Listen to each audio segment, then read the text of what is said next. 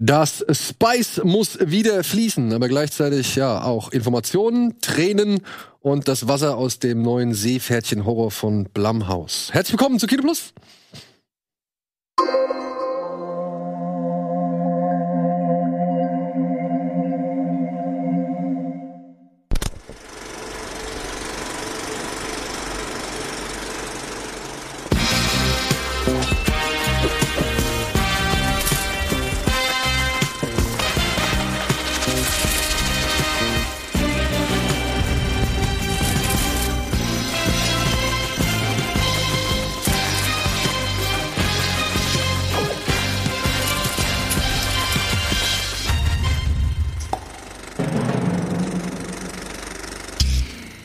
Stand da? Ich hab's, ich hab nicht geguckt, Entschuldigung. Was stand da? Die Komödienromanze des Pantomimen. Habe ich das richtig gelesen? Ich kann nicht lesen, ich weiß nicht. Okay. Herzlich willkommen zu einer neuen Ausgabe Kino Plus. Heute mit Antje und mit Bea. Hallo. Hallo, liebe Damen. Äh, wir wollen heute ein bisschen Zug reinbringen und das Ganze nicht allzu sehr ausarten lassen, obwohl wir tatsächlich einen echt schönen Film am Start haben.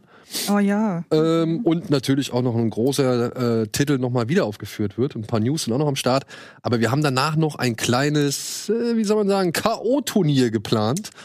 Und ich glaube, dafür brauchen wir ein bisschen Redezeit, beziehungsweise das wird, glaube ich, zu ein paar Diskussionen führen. ich gehe fest davon aus. So, liebe Leute, aber ich gehe jetzt erstmal davon aus, dass ihr zuletzt irgendwas Spannendes oder Interessantes oder auch zumindest was Dis Diskutables gesehen habt. Ähm, ja, ich habe eigentlich außer die Kinostarts eher nur Serien geguckt. Ich habe mir bei Amazon Prime die Serie Happy Endings gekauft. Ich weiß nicht, ob ihr die kennt, das ist so eine Sitcom. Und die ist so gut. Also ich habe die früher schon gesehen, die kam, oh Gott, in den 2010ern mit äh, Damon Wayans Jr. und so ein paar anderen bekannten Gesichtern. Eliza Kuschberg, die von, wie heißt, mit diesem Sexvideo. Sexy? The Girl Next Door. Girl Next Door. Genau, die. Und das ist halt, das ist so eine typische äh, Friends, Freunde, Sitcom, aber es ist viel besser als Friends. Und es tut mir leid, das ist die Wahrheit. Und äh, viel besser als die anderen Sachen. Aber das lief viel zu kurz. Das wurde nach drei Staffeln abgesetzt. Ich glaube, die sind auch. Du willst diese Sendung schon nach drei Minuten brennen sehen. Nein, es ist einfach so. Ich möchte, dass alle die mal gesehen haben und äh, wissen, okay, weil es ist, die kommen jedes Mal auf den Punkt, es sind keine, keine schlechten Jokes, es sind viele dumme Jokes, aber die zünden auch alle. Und es ist nicht so ein, also ich habe Friends schon sehr, sehr oft äh, wieder und wieder und wieder geguckt. Und ich habe die Serie schon oft wieder und wieder geguckt. Happy Endings, merkt euch. Und es ist wirklich, es ist die Aber perfekte Mischung aus Freunden. Es ist gut poniert, es ist, äh, man kann es sehr gut wegsnacken. Es ist nicht irgendwie so ein Hin und Her bei irgendwelchen Leuten da, zumindest nicht wirklich. Es ist einfach, ähm, ja, Aber du hast jetzt Damon Wayans gesagt. Oder. Junior. Damon Wayans Junior. Genau, der Sohn von dem WhatsApp-Dad-Typ. Der ähm, Coach von New Girl. Und die Serie hat er noch vor New Girl Aber gemacht. das ist keiner, der bei den Scary Movie Filmen mitgemacht hat. Nee, nee, nee, nee, Wayans, nee. Nee, das also ich sind komme bei den Künstler. leider ein bisschen Ja, ja. durcheinander. Es sind eine Also Menge. es sind, ich glaube, es sind zehn, das sind mehr als meine Familie und ich. Also Ja? das sind auf jeden Fall ein paar. Ich glaube, die sind zehn oder so. Also Und mit alle Cousins, Cousinen und so. Es sind schon echt viele. Also es gibt ja die Waynes, also Marlon und ähm, oh, ich weiß gar nicht. Damon. Genau, der, nee, ja doch. Damon und ich glaube, es gibt auch einen Damien. Da Ach, Damien, Damien, stimmt. Ja. Damon Und Damon ist der ältere. Marlon und Damien sind, glaube ich, die so im selben Alter, die bei den Scary Movie Filmen waren.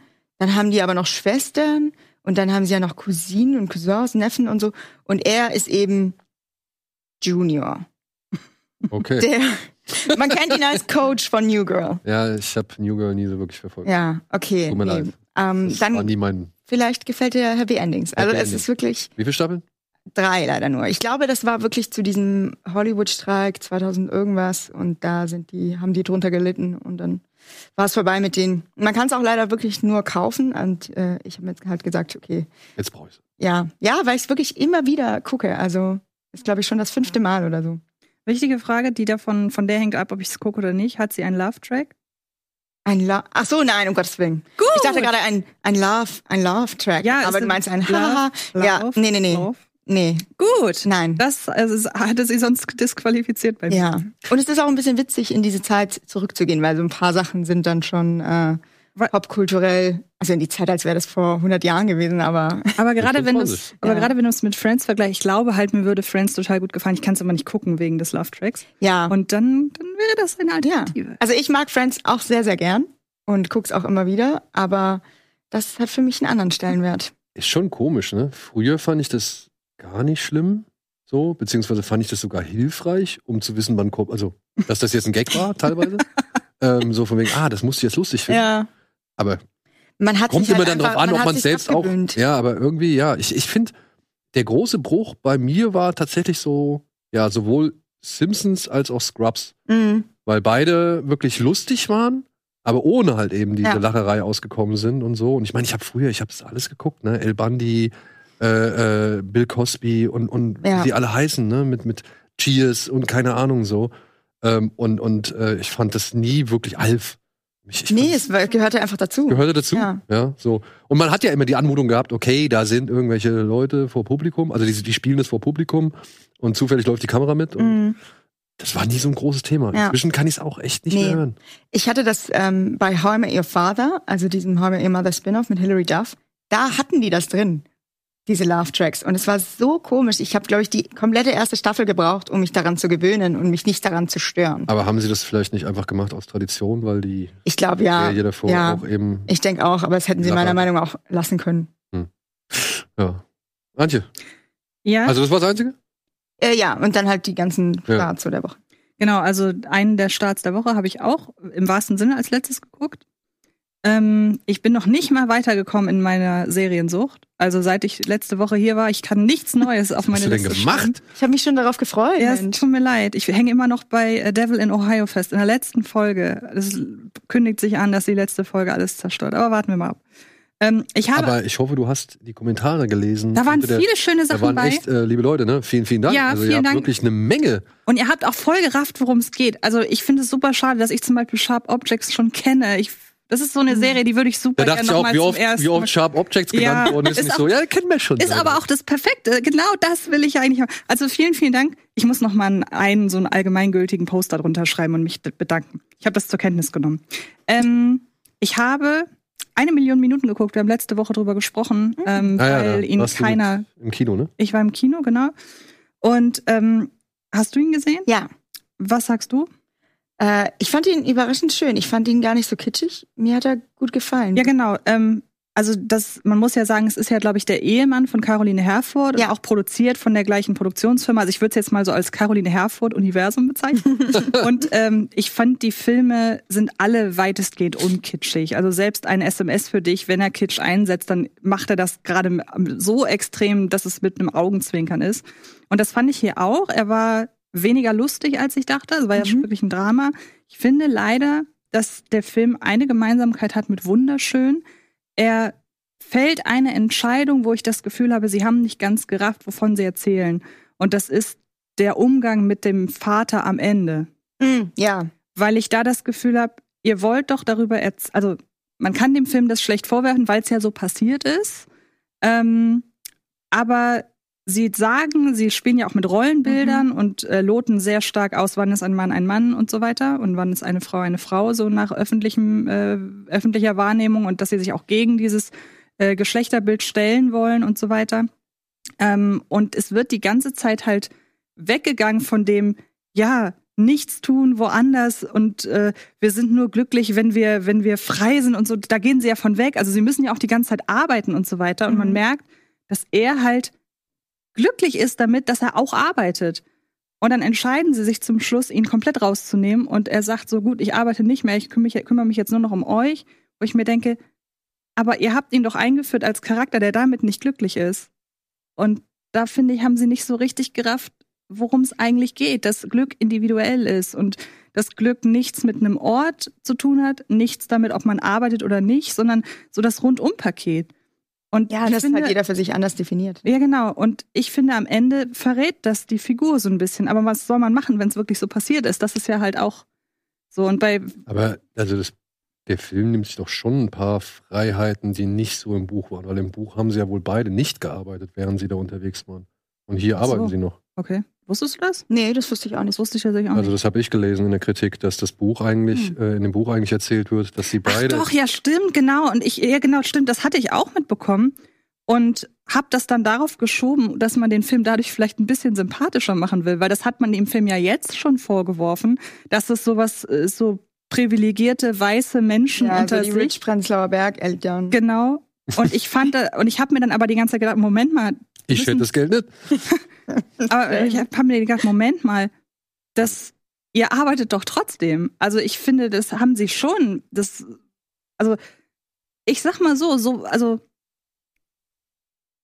ich kann mir vorstellen, dass das mehr Leute könnten, natürlich ab einem, ab einem, ab einer, weiß ich nicht, ab einer gewissen Einkommensklasse. Ei- Einkommensklasse, ja, aber ich hab's nicht so als dieses, ich habe diese Kritik nicht ganz verstanden. Dass es privilegiert ist. dass es so privilegiert ist. Also Mhm. es geht nicht darum, dass eine Familie alles hinschmeißt und von ihren Ersparnissen einmal um die Welt reist. Darum geht's nicht. Es geht darum, dass sie den Standort wechseln und da auch arbeiten müssen. Also Ich glaube, es ist so ein bisschen, weil es das ja auch mittlerweile viel gibt. Es gibt ja auch ganz viele so Eltern-Influencer, die den ganzen Tag darüber sich Ja. beschweren und jammern, wie schwer das doch ist. Und man denkt sich halt, okay, naja, Ralf Ruth und ihr seine verdient Frau. beide sehr gut. Was hast du jetzt gesagt? Ich Also, fragte jetzt nur, das war eine Frage. Ich weiß nicht, ich nenne hier keine Namen. Ich höre mir das ja nicht an. Mir fallen so wenig, also ich, ich beschäftige mich nicht mit so vielen. Ähm, nee, ich, ich lese das auch nur eher im Allgemeinen. Also ich, ich höre jetzt auch nicht, das ist jetzt auch nicht mein, mein Genre, wo ich sage, okay, da, da kann ich viel mitnehmen. So. Ich weiß nur, dass Frau Rute öfter mal in Kritik geraten ist, weil sie so oft von irgendwelchen Au-pair-Mädchen und Au-pair-Gelegenheiten und so weiter äh, geschwärmt hat. Und da dann immer wieder Kommentare unter den, diesen Beiträgen war, von wegen, ja, ja, gut, wenn man sich's leisten kann, ist es natürlich dann cool, so weiter. Aber ich glaube mal, 80 Prozent können sich halt eben nicht so ein Au-pair-Mädchen leisten oder sonst irgendwas. Auf der anderen Seite, ich war Au pair, wenn ich denke, was ich verdient habe, so teuer kann das eigentlich nicht sein. ähm, aber Aber, bevor nee, du dich entscheiden musst, so, Au-pair oder halt Schuhe für die Kinder, Ja. weiß ich nicht, würde ich halt schon eher Schuhe für die Kinder wählen als Au-pair. Hoffentlich. ja, nee, aber ich glaube eher so, also ich habe schon mal mitbekommen, ich glaube Hazel Burger stand da schon mal in der Kritik und dann so eine Influencerin, der äh, Name mir jetzt nicht einfällt, aber weil es da halt viel ist, oh, und es geht vor allem darum, wie äh, kommt man mit diesem schwierigen Alltag Elternsein zurecht. Mhm. Und das ist halt, natürlich hat man auch mit viel Geld trotzdem noch Stress und es ist anstrengend, Eltern zu sein, auch wenn man irgendwie jetzt eine Nanny hat oder so und sollte sich darüber auch beschweren dürfen. Aber wenn das so dein ganzes Image ist und es gibt halt Leute, gerade in Großstädten, die dann in winzig kleinen Wohnungen mit ihren zwei, drei Kindern und äh, gerade so jeden Monat, jeden Penny zweimal umdrehen, dann wirkt das schon so ein bisschen, okay, erzähl es jemand anderem. Also das interessiert die, Ja. die Allgemeinheit nicht. Und da finde ich es eigentlich ganz gut, dass sie das beibehalten haben, dass die beiden noch arbeiten, zumal das ja auch für den Hauptkonflikt dann auch im Film sorgt. genau, es gibt ja sogar den Moment, in dem er sie fragt, ey, können wir uns das noch leisten? Diesen Mhm. Moment gibt's ja. Und ähm, natürlich sind das privilegierte Menschen. Es gibt sogar eine Diskussion in dem Film darüber, wie privilegiert das alles ist.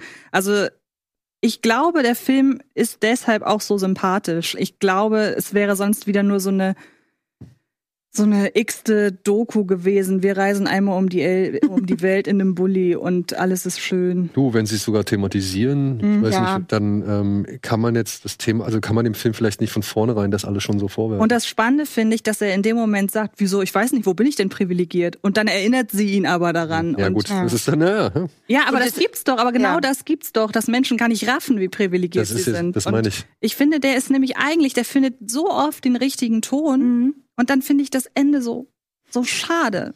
Also, das ist genauso, wie ich sage, ich mochte ja wunderschön so sehr und warum haben sie dann Caroline Herford in Fettsuit gesteckt, wenn ihr über Schönheit und Akzeptanz und so weiter redet? Also, dieser eine Punkt, wo ich denke, ja, was soll das? Vielleicht damit auch der Letzte versteht. Vielleicht. Vielleicht.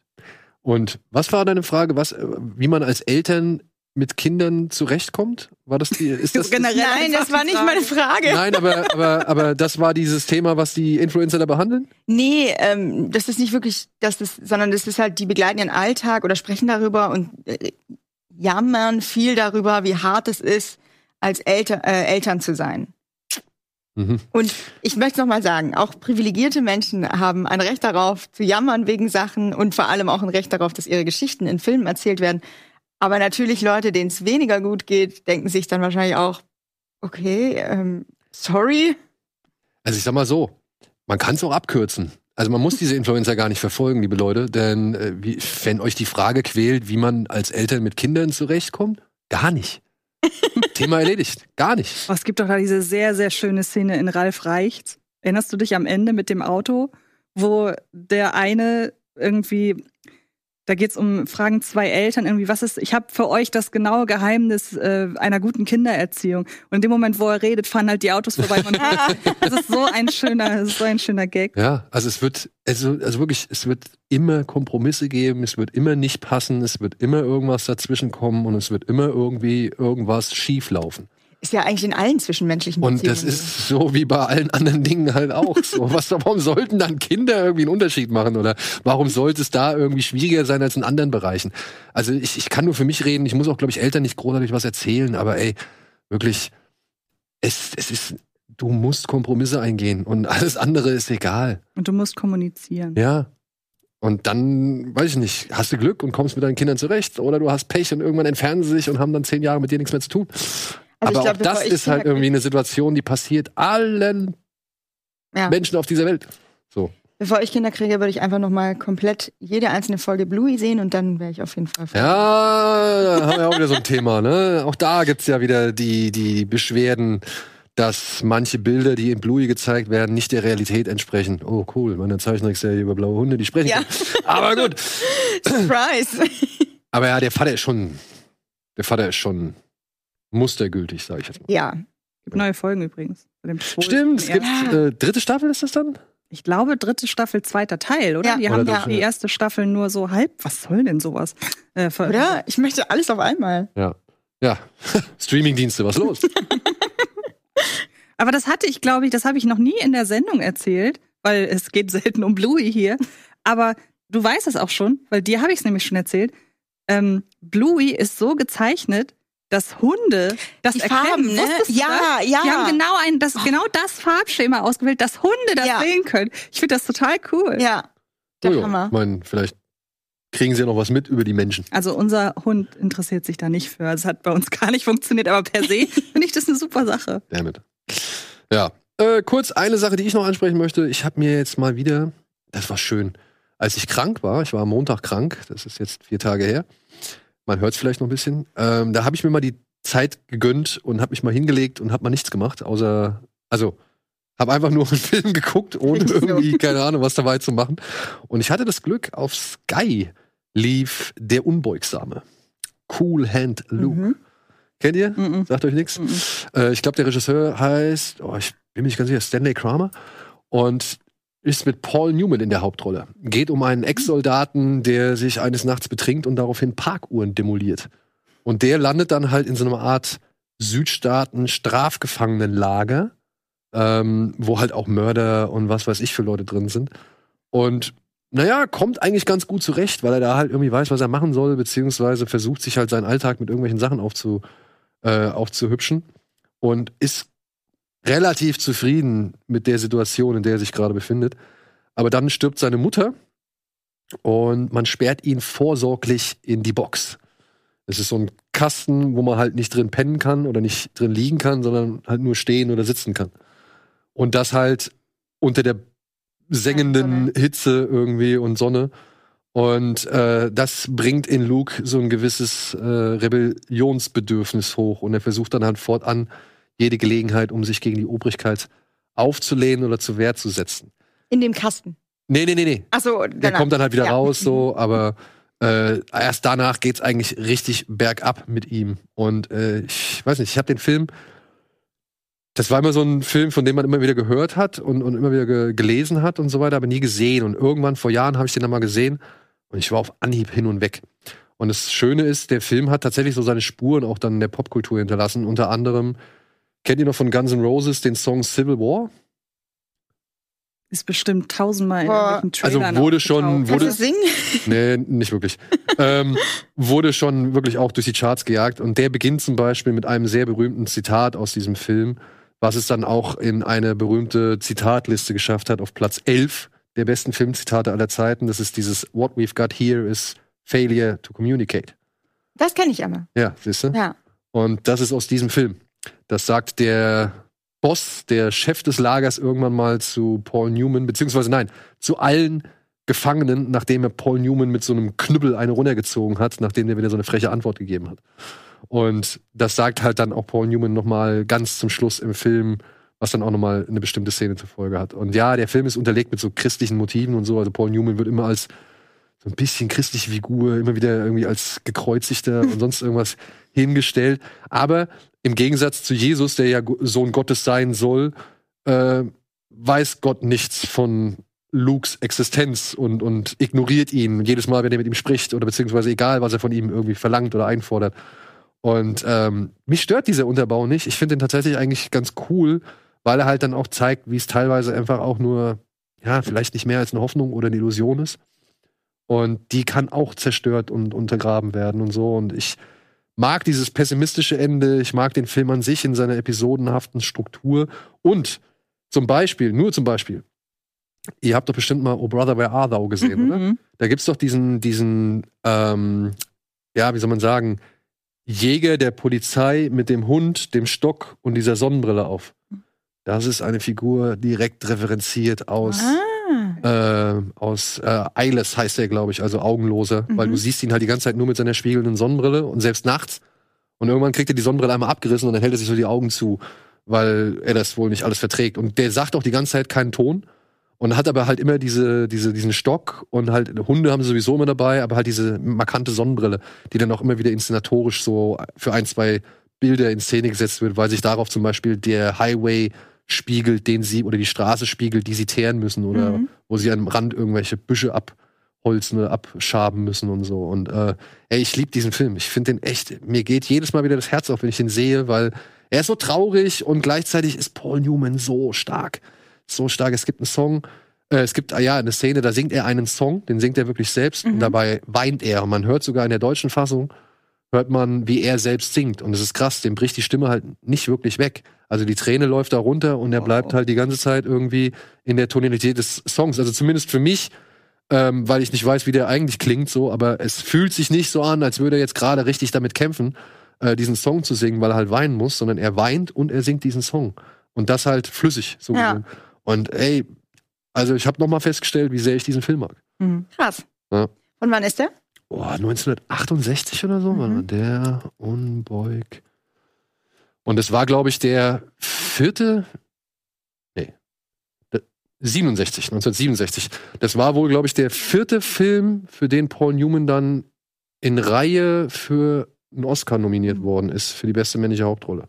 Und er hat ihn dann erst gekriegt mit Martin Scorsese in Die Farbe des Geldes Hm. was die Fortsetzung von einem anderen Film war, den er vorher gemacht hat, Haie der Großstadt, wo er eigentlich schon einen Oscar hätte für kriegen sollen. Also den haben sie auch echt lange, So ein typischer DiCaprio-Move. ja, also haben sie echt lange übergangen. Und ich muss echt sagen, ich finde Paul Newman, der ist die ganze Zeit cool und so weiter und echt abgebrüht und gibt auch mal schon relativ charmant irgendwie Fehler zu oder halt sagt halt auch, dass er nicht viel besser ist als andere. Aber er ist immer cool. Mhm. Ist immer cool. Bis seine Mutter auftaucht. Ja, und dann siehst du halt eine andere Facette von diesem Cool Hand Luke. Und äh, das macht Newman wirklich so gut. So gut. Und ich mag den Film. Ich wirklich, ich liebe den über alles. Inzwischen. Ja. Also nur mal, falls ihr den noch nie gesehen haben solltet, das ist halt so ein wirklich typisch alter Film. Aber der hat halt, wie gesagt, seine Spuren hinterlassen. Und ich finde es immer wieder interessant. Vielleicht erkennt ihr auch noch gewisse andere Dinge. Habt ihr mal bei Simpsons gesehen oder sonst irgendwo so. Es gibt unter anderem so einen, ja, so einen legendären Eier-Ess- äh, äh, Eier-Ess-Wettbewerb. Mhm. Da wettet er mit den Insassen, dass er 50 Eier in der Stunde essen kann. ja, ist gut. Macht Spaß. So, liebe Freunde, wir machen. Machen wir einen kleinen Break? Ja, wir machen einen kleinen Break, oder? Oder machen wir direkt billig oder willig? Wir machen direkt billig oder willig. Wir haben mal wieder ein bisschen was zusammengesammelt, äh, was sich ganz gut anbietet. Bitteschön.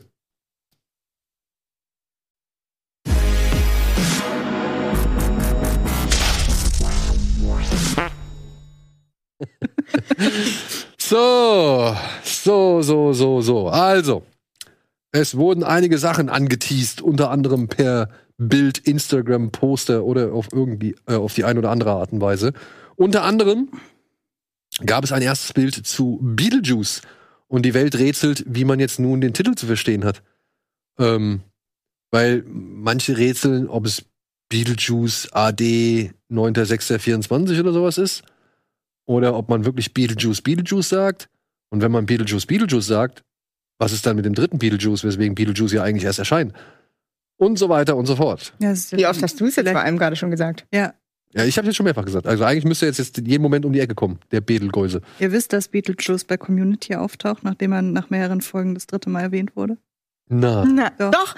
Im, Im Hintergrund läuft er da irgendwo, ne? Im vorbei. Kostüm. Und das bezieht sich nicht nur auf die Folge, sondern auf mehrere Ja. Folgen, in denen immer mal einmal das erwähnt und beim dritten Mal taucht er auf. Geil.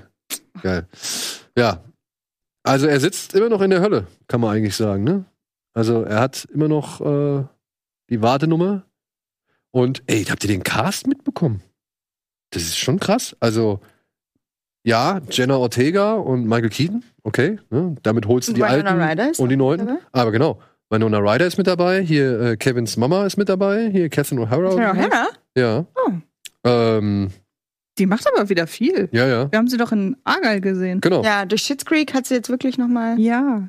ob sie da auch wieder tanzt zu äh, Deo. Das war links, ne? Harry Belafonte, ne? Oder? Ja, genau. Ja, ja. Äh, ich, also, ich hoffe ja nicht, weil das wäre dann wieder so ein Rehash Ja. von irgendwie einer Szene aus dem ersten Film. An sich, Oh, ich Leute, mag guck sie auch mal. total gern, aber sie hatte jetzt nicht unbedingt einen Grund da zu sein. Es sei denn, sie arbeitet immer noch als. Äh, nee, sie ist, sie ist die, die das Haus kauft, ne? Nicht die, die das verkauft. Sie ist diejenige, also die ziehen da ein Ja, nach Alec Baldwin Mhm. und wer ist das? Gina Davis? ja, Gina Davis. Ja. Ja, äh, Catherine O'Hara ist mit dabei, Winona Ryder ist mit dabei, Willem Dafoe ist mit dabei, Hm. Justin Theroux ist mit dabei. Fand ich auch immer wieder überraschend. Äh, Der, der taucht auch echt immer so in diesen, wirklich, wenn du nichts denkst, kommt Justin Theroux um Ja. die Ecke so und du denkst dir so, was macht er denn jetzt wieder hier so, ja? Aber immer wieder in irgendwelchen schrägen oder verrückten Dingern mit dabei. Und Monica Bellucci. Hat mich auch Oh, gefreut. Ein Cast. Wow. Ja. Also war ich überrascht. Also ich muss sagen, hat mein Interesse deutlich gesteigert. Ich meine, ich gucke mir eh an, aber ähm, weil ich halt sch- schon sehen will, wie Keaton das jetzt nach all den Jahren und mit all seiner Erfahrung inzwischen macht. Mhm. Ähm, aber, und weil ich das Original mag, muss man dazu ja auch sagen. Aber jetzt mit dem Cast habe ich Bock. Ich hatte Ich vorher habe immer noch ein bisschen Angst. Ja, das ist halt eher so ein, Aber ich meine, selbst wenn scheiße ist, dann ist ja der erste immer noch da und nichts daran hat sich geändert. genau. Uns kann den ersten ja keiner nehmen. Genau. So, dann gab es ein erstes Bild zu einem Film, der noch länger auf seine Entstehung wartet, beziehungsweise noch länger geplant ist als Beetlejuice oder beziehungsweise die Fortsetzung von Beetlejuice. Megalopolis oder Megalopolis, der neue Film von Francis Ford Coppola. Jetzt ungefähr seit 40 Jahren in der Mache. oder beziehungsweise seit 40 Jahren möchte er diesen Film realisieren. Ja, und äh, er ist schon für dieses Jahr angekündigt, allerdings gibt es noch kein genaues Datum. Und das ist das erste Bild, was es irgendwie jetzt äh, von diesem Film gibt. Handlungstechnisch, habt ihr da fast mal was mitbekommen? nur, dass der ewig lang schon Mhm. sein, sein Herzensprojekt irgendwie ist. Deshalb Genau. warten wir mal ab, ob der wirklich kommt. Ja, also so ich meine, ein die Film drehen ja, ne? Also der- beziehungsweise er ist ja im Dreh, ne? Also es ah, ist okay. wirklich alles. Ist das Natalie äh, Emanuel? Also okay, warte. äh, wir haben hier Adam Driver, Aubrey Plaza, Forrest Whitaker, Dustin Hoffman, Adam Natalie Emanuel, John Voight, Shia LaBeouf, Lawrence Fishburne, Jason Schwartzman und Giancarlo Esposito tauchen alle in diesem Film auf. Es geht darum, dass New York irgendwie zerstört ist und jetzt ein neuer Architekt, ich denke mal, es ist Adam Driver, ähm, dass der das neu aufbauen will, aber halt als richtiges, schönes Utopia. Allerdings hat der amtierende Bürgermeister dagegen irgendwie so ein paar Worte einzuwenden. Und gleichzeitig ist aber dieser Architekt mit der Tochter des Bürgermeisters zusammen. Wie Coppola daraus einen Film machen möchte, der wirklich viele Leute in die Kinos zieht, ist mir noch ein bisschen ein Rätsel. Aber ich sag mal so, das hat ja schon eine gewisse Neugier. Ne? Jo. Mit diesem zerstörten, mit dieser zerstörten Straßenschlucht. Apropos. Adam Driver, was ist eigentlich mit Ferrari? Kommt jetzt zum Streamingdienst, wenn ich das richtig verstanden Was? habe. Ja, Ernsthaft? ja ich glaube schon, dass der Ach nö. tatsächlich nicht das Licht der Leinwand erblicken wird oder nicht in die. Weil in den USA gibt's den schon fürs Heimkino. Also Ja, sag ich ja. Also, aber weil der halt, glaube ich, da auch, da lief er ja im Kino. da lief er im Kino Ich meine schon. Ähm, ja, ich bin aber nicht hundertprozentig sicher, aber ich meine, ja, aber gut, dann vielleicht habe ich auch das verwechselt oder vielleicht habe ich das nur so gecheckt, dass Hm. der in Amerika jetzt bislang Hm. äh, schon auf St- Streamingdiensten erhältlich ist. ihn endlich sehen. Das ist ja doch voll die Verschwendung. Voll. Ja. Aber gut. Aber man hat auch hier und da schon mal gelesen, dass Adam Driver italienischer Akzent. Ah, mh. Ja, gut. Stichwort House of Gucci. Ja, noch nicht ist nicht die beste Kombination. ja, ich bin, ich bin zumindest gespannt drauf. Ne? Also ich erwarte jetzt nicht den spannendsten oder, oder mitreißendsten Film. Aber ey, wenn er das jetzt endlich nach Jahren mal zu Ende bringt, dann will ich auch sehen, was er davor gehabt hat. Ja. Ich meine, ist ja wirklich eine lange Zeit. Hm. Und dass der stressige Produktionen irgendwie hatte oder sich damit auskennt, steht ja auch unbestritten im Raum. Ja. So, und dann haben wir noch ein ganz Oh schönes Präsent hier bekommen. Chantal im Märchenland schickt die ersten Bilder. Einen Ins Trailer Land. gibt's auch schon, ne? Es gibt schon einen Trailer. Ja, ja. Mhm. Haben wir Ich den glaube, der schon kam gestern zufällig? raus. Okay. Ich dachte, deswegen haben wir das. Okay. Leider nein. Gut, ich sag mal so, leider ist jetzt auch die das Wort, über das man sich jetzt streiten könnte. Ja, ähm, für diejenigen, die es nicht wissen, Chantal ist eine Schülerin von Elias Mbarek in Fuck You Goethe oder in den Fuck You Goethe Filmen. Und dieser Film soll jetzt wohl zeigen, was nach der Schule passiert, als Chantal und ihre beste Freundin einen Zauberspiegel finden und daraufhin in einem Märchenland landen, wo sie alte Märchenstrukturen und Rollenbilder wohl aufbrechen. Und ja, ich frage mich, ob das wirklich, weiß ich nicht, für alle Beteiligten so ein Gewinn ist. Also eine Jella Hase muss meiner, meiner Ansicht nach nicht mehr in die Rolle der Chantal zurückkehren. Das hat ist auch total gewundert, ja. aus Ja. der Rolle, oder? Also Sie sieht auch einfach, also gut, ich glaube, die soll ja auch keine Schülerin mehr spielen, Ja. aber dass sie halt immer noch so redet wie so eine Assi, Mhm. das passt halt auch einfach gar nicht zu so einer erwachsenen Frau.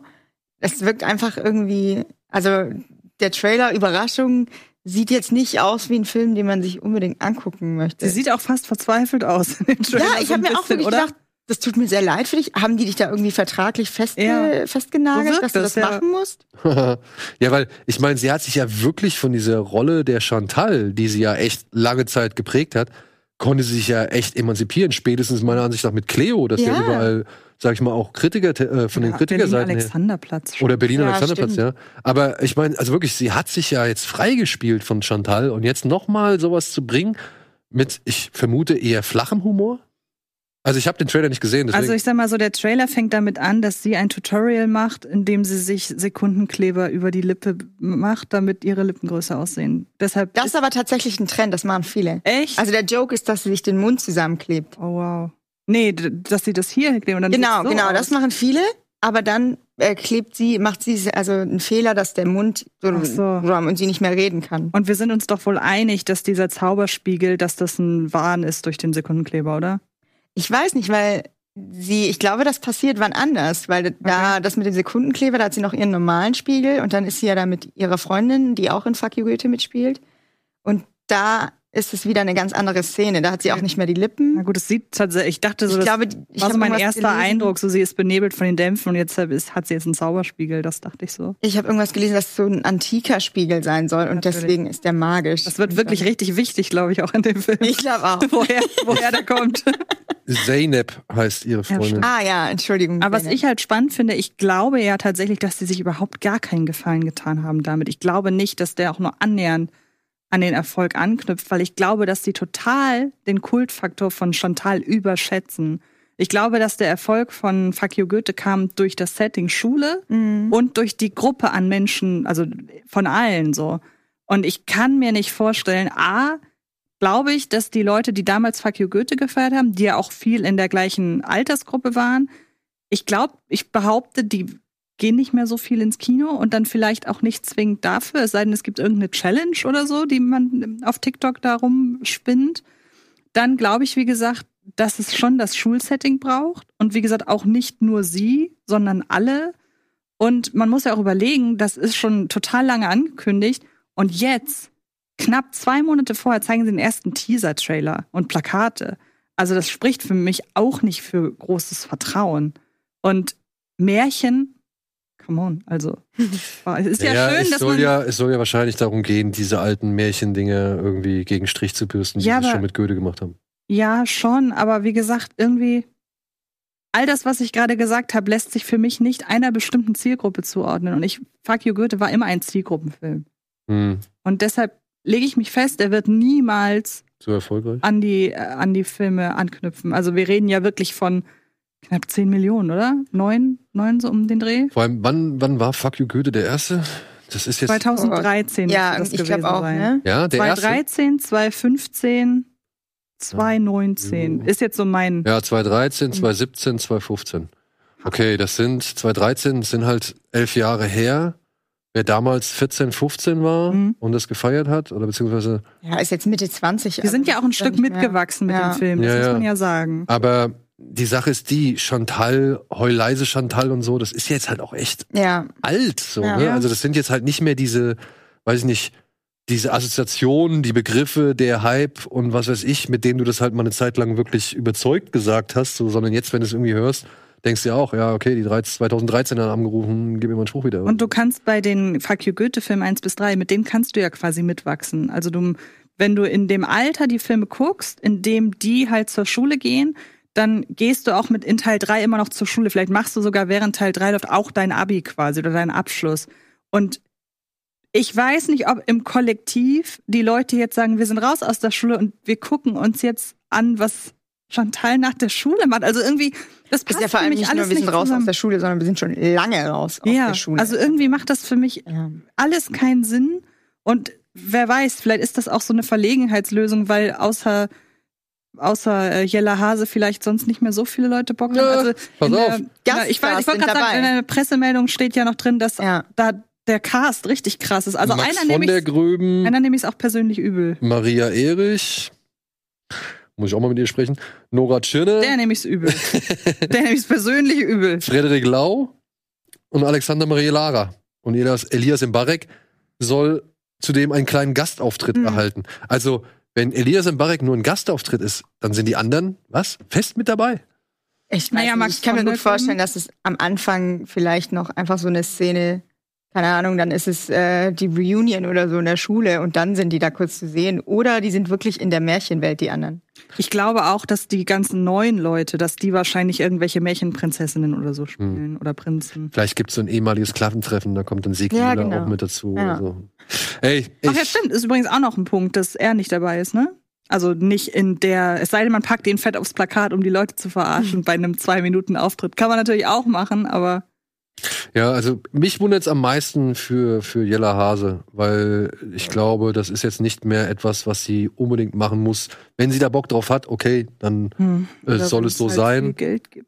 Ich finde ehrlich Also- gesagt die beiden Bilder ein bisschen besorgniserregend. Also das schreit so, schon so richtig wie die Girl-Bossification von Märchengeschichten und dass sie dann da ankommt als Prinzessin, weil so landet sie dann auch in dem Spiegel. Also wenn sie in dem, durch den Spiegel fliegt, dann hat sie auch dieses Tüllkleid an. Und weil sie so ein Girlboss ist, äh, sagt sie dann, ach, ich bin keine Prinzessin, ich bin Krieger. Aber trotzdem Und- ist es blau und rosa. Ja, also vor allem ist sie, glaube ich, auch die letzte Figur, die irgendwie so richtig despektierliche Sprache verwendet, die dann da einen auf, okay, Feminismus und gleiches Recht für Mhm. alle machen sollte. Also, weiß ich. Warum nicht? Sie sagt sogar im Trailer, da war ich so schockiert, sagt sie das B-Wort. Also, Bitch? ich meine nicht Bitch, nein, ich meine, also wie man, äh, ja, despektierlich Menschen mit Behinderung nennt. Okay, Und das ist so, das sagt man doch heutzutage einfach Nee. nicht mehr. gut, das ist Chantal wahrscheinlich egal. Ja, aber dann auch gleichzeitig, warum sollte sie dann sagen, oh nee, ich bin nicht die Prinzessin. Die wird doch sagen, geil, Alter, gib mir den ganzen Scheiß hierher, bedient mich von vorne bis hinten und dann habe ich noch so ein nettes Kleidchen an. Ja. Also müssen sie sich entscheiden. Gut, wir bedienen euch jetzt auch mal mit ein paar News.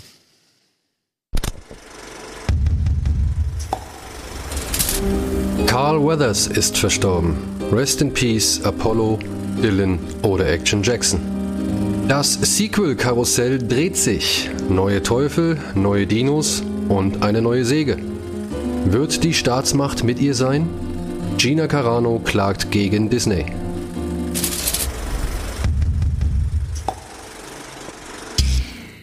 Ja, auch so ein Move, den ich nicht nachvollziehen kann. Ne? Also zum einen wieder, also ich, ich, ich verstehe es nicht so ganz. Gina Carano ähm, sagt, sie ist gefeuert worden. Was aber halt verschiedenen Berichten widerspricht, die halt sagen, ja, die hatte halt einen Vertrag für die zweite Staffel, wie es halt bei Streaming-Anbietern immer so ist. Du kriegst halt einen Vertrag für eine Staffel, das ist maximal ein Jahr, Hm. dieser Vertrag gilt. Und naja, danach läuft er halt aus. Also dann wird der neue Vertrag, also wird dann neu, eine neue Vertragsverhandlung äh, geführt. Und es ist sogar noch ein Unterschied, wenn du Co-Star bist. Und bei Mandalorian sind alle, die nicht Pedro heißen, Co-Stars. So, vielleicht die Puppe nicht. Aber die wird wahrscheinlich auch keine Klage einreichen. Aber ich weiß gar nicht, ob sie wirklich gefeuert worden ist oder ob der Vertrag einfach nicht verlängert worden ist. Das ist so eine Sache, da, da äußern sich die ganzen Medienberichte auch nicht zu. Ja? Also es war ja eigentlich, ich weiß jetzt nicht, wie offiziell das war, aber es stand schon ziemlich sicher fest, dass sie ja ihre eigene Serie bekommen soll. Genau. Den eigenen Serie, äh, Serienableger. Und ich glaube, da gab es sogar auch schon ein Problem. ungefähres Startdatum. Und dann kam sie halt mit ihren ganzen Sachen. Aber ich sehe auch nicht, also erstmal, was für eine Schande für den Mandalorian, dass Elon Musk einfach da seinen Kopf drauf hat. Ähm, Ist aber das nicht das richtige Gesicht? ähm, äh, ich, also die werden doch da unmöglich durchkommen. Es ist ja einfach, sie können ja einfach sagen, naja, sie ist rufschädigend für das Unternehmen. Es wird ja auch kein Jonathan Majors jetzt kommen und sagen, ihr habt mich äh, gefeuert. Oder irgendwelche anderen Leute, die schon gekündigt wurden, nur weil sie, weil sie halt einfach einen, einen schlechten Ruf haben. Ja, wie gesagt, es steht ja eigentlich auch nochmal, also für mich zumindest steht die Frage im Raum, wurde sie überhaupt gefeuert? Ja. Also wurde nicht einfach ihr Vertrag nicht verlängert, weil das ist etwas, was deutlich schmerzfreier für Disney zu erledigen ist, als ein Rauswurf, der ja vielleicht wirklich eine Klage zur Folge haben kann. Und Warum hat sie denn einen schlechten Ruf? Ich habe von all dem nicht so wirklich was mitbekommen. ähm, ja, es ging schon eine ganze Zeit lang, also pass auf, ich versuche das auch nur zu eruieren anhand der Sachen, die ich so im Internet recherchiert habe. Und es ging wohl damit los. Sie hat sich schon irgendwie zu Genderpronomen irgendwie despektierlich geäußert, hat über die Corona-Maßnahmen während Dings, äh, während Corona hat sie irgendwelche Tweets verfasst, die auch immer so ein bisschen gegen die Maßnahmen geschossen haben. Ich will gar nicht sagen, das ist alles irgendwie Hass-Speech oder sowas. Das finde ich auch nicht.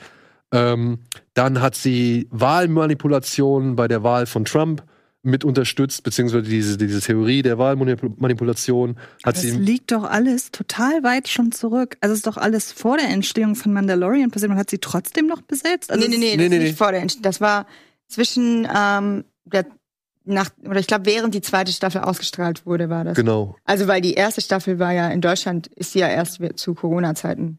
Ach erst so, dann Im haben März okay. 2020 oder so in Deutschland Ach gestartet. echt? Ja, ja. Ach so. Mit dem der Start von Disney Plus. Von Disney. Ah, Plus. ja, okay. Ja. Wir sind jetzt schon in Staffel 3. Drei, Ja, genau. Ja, Die vierte kommt dann. Oder Und- der Film. Und dann, ähm, Antisemitismus hatte sie, glaube ich, auch ja, ja, pass auf. Gedroppt. Und dann kommt halt erst noch mal, dann gab es so ein bisschen hin und her, weil was man so liest, gab es schon bei Disney Probleme damit, dass sie halt diese Tweets verfasst hat oder wie sie ihre Meinung da zu gewissen Themen äußert.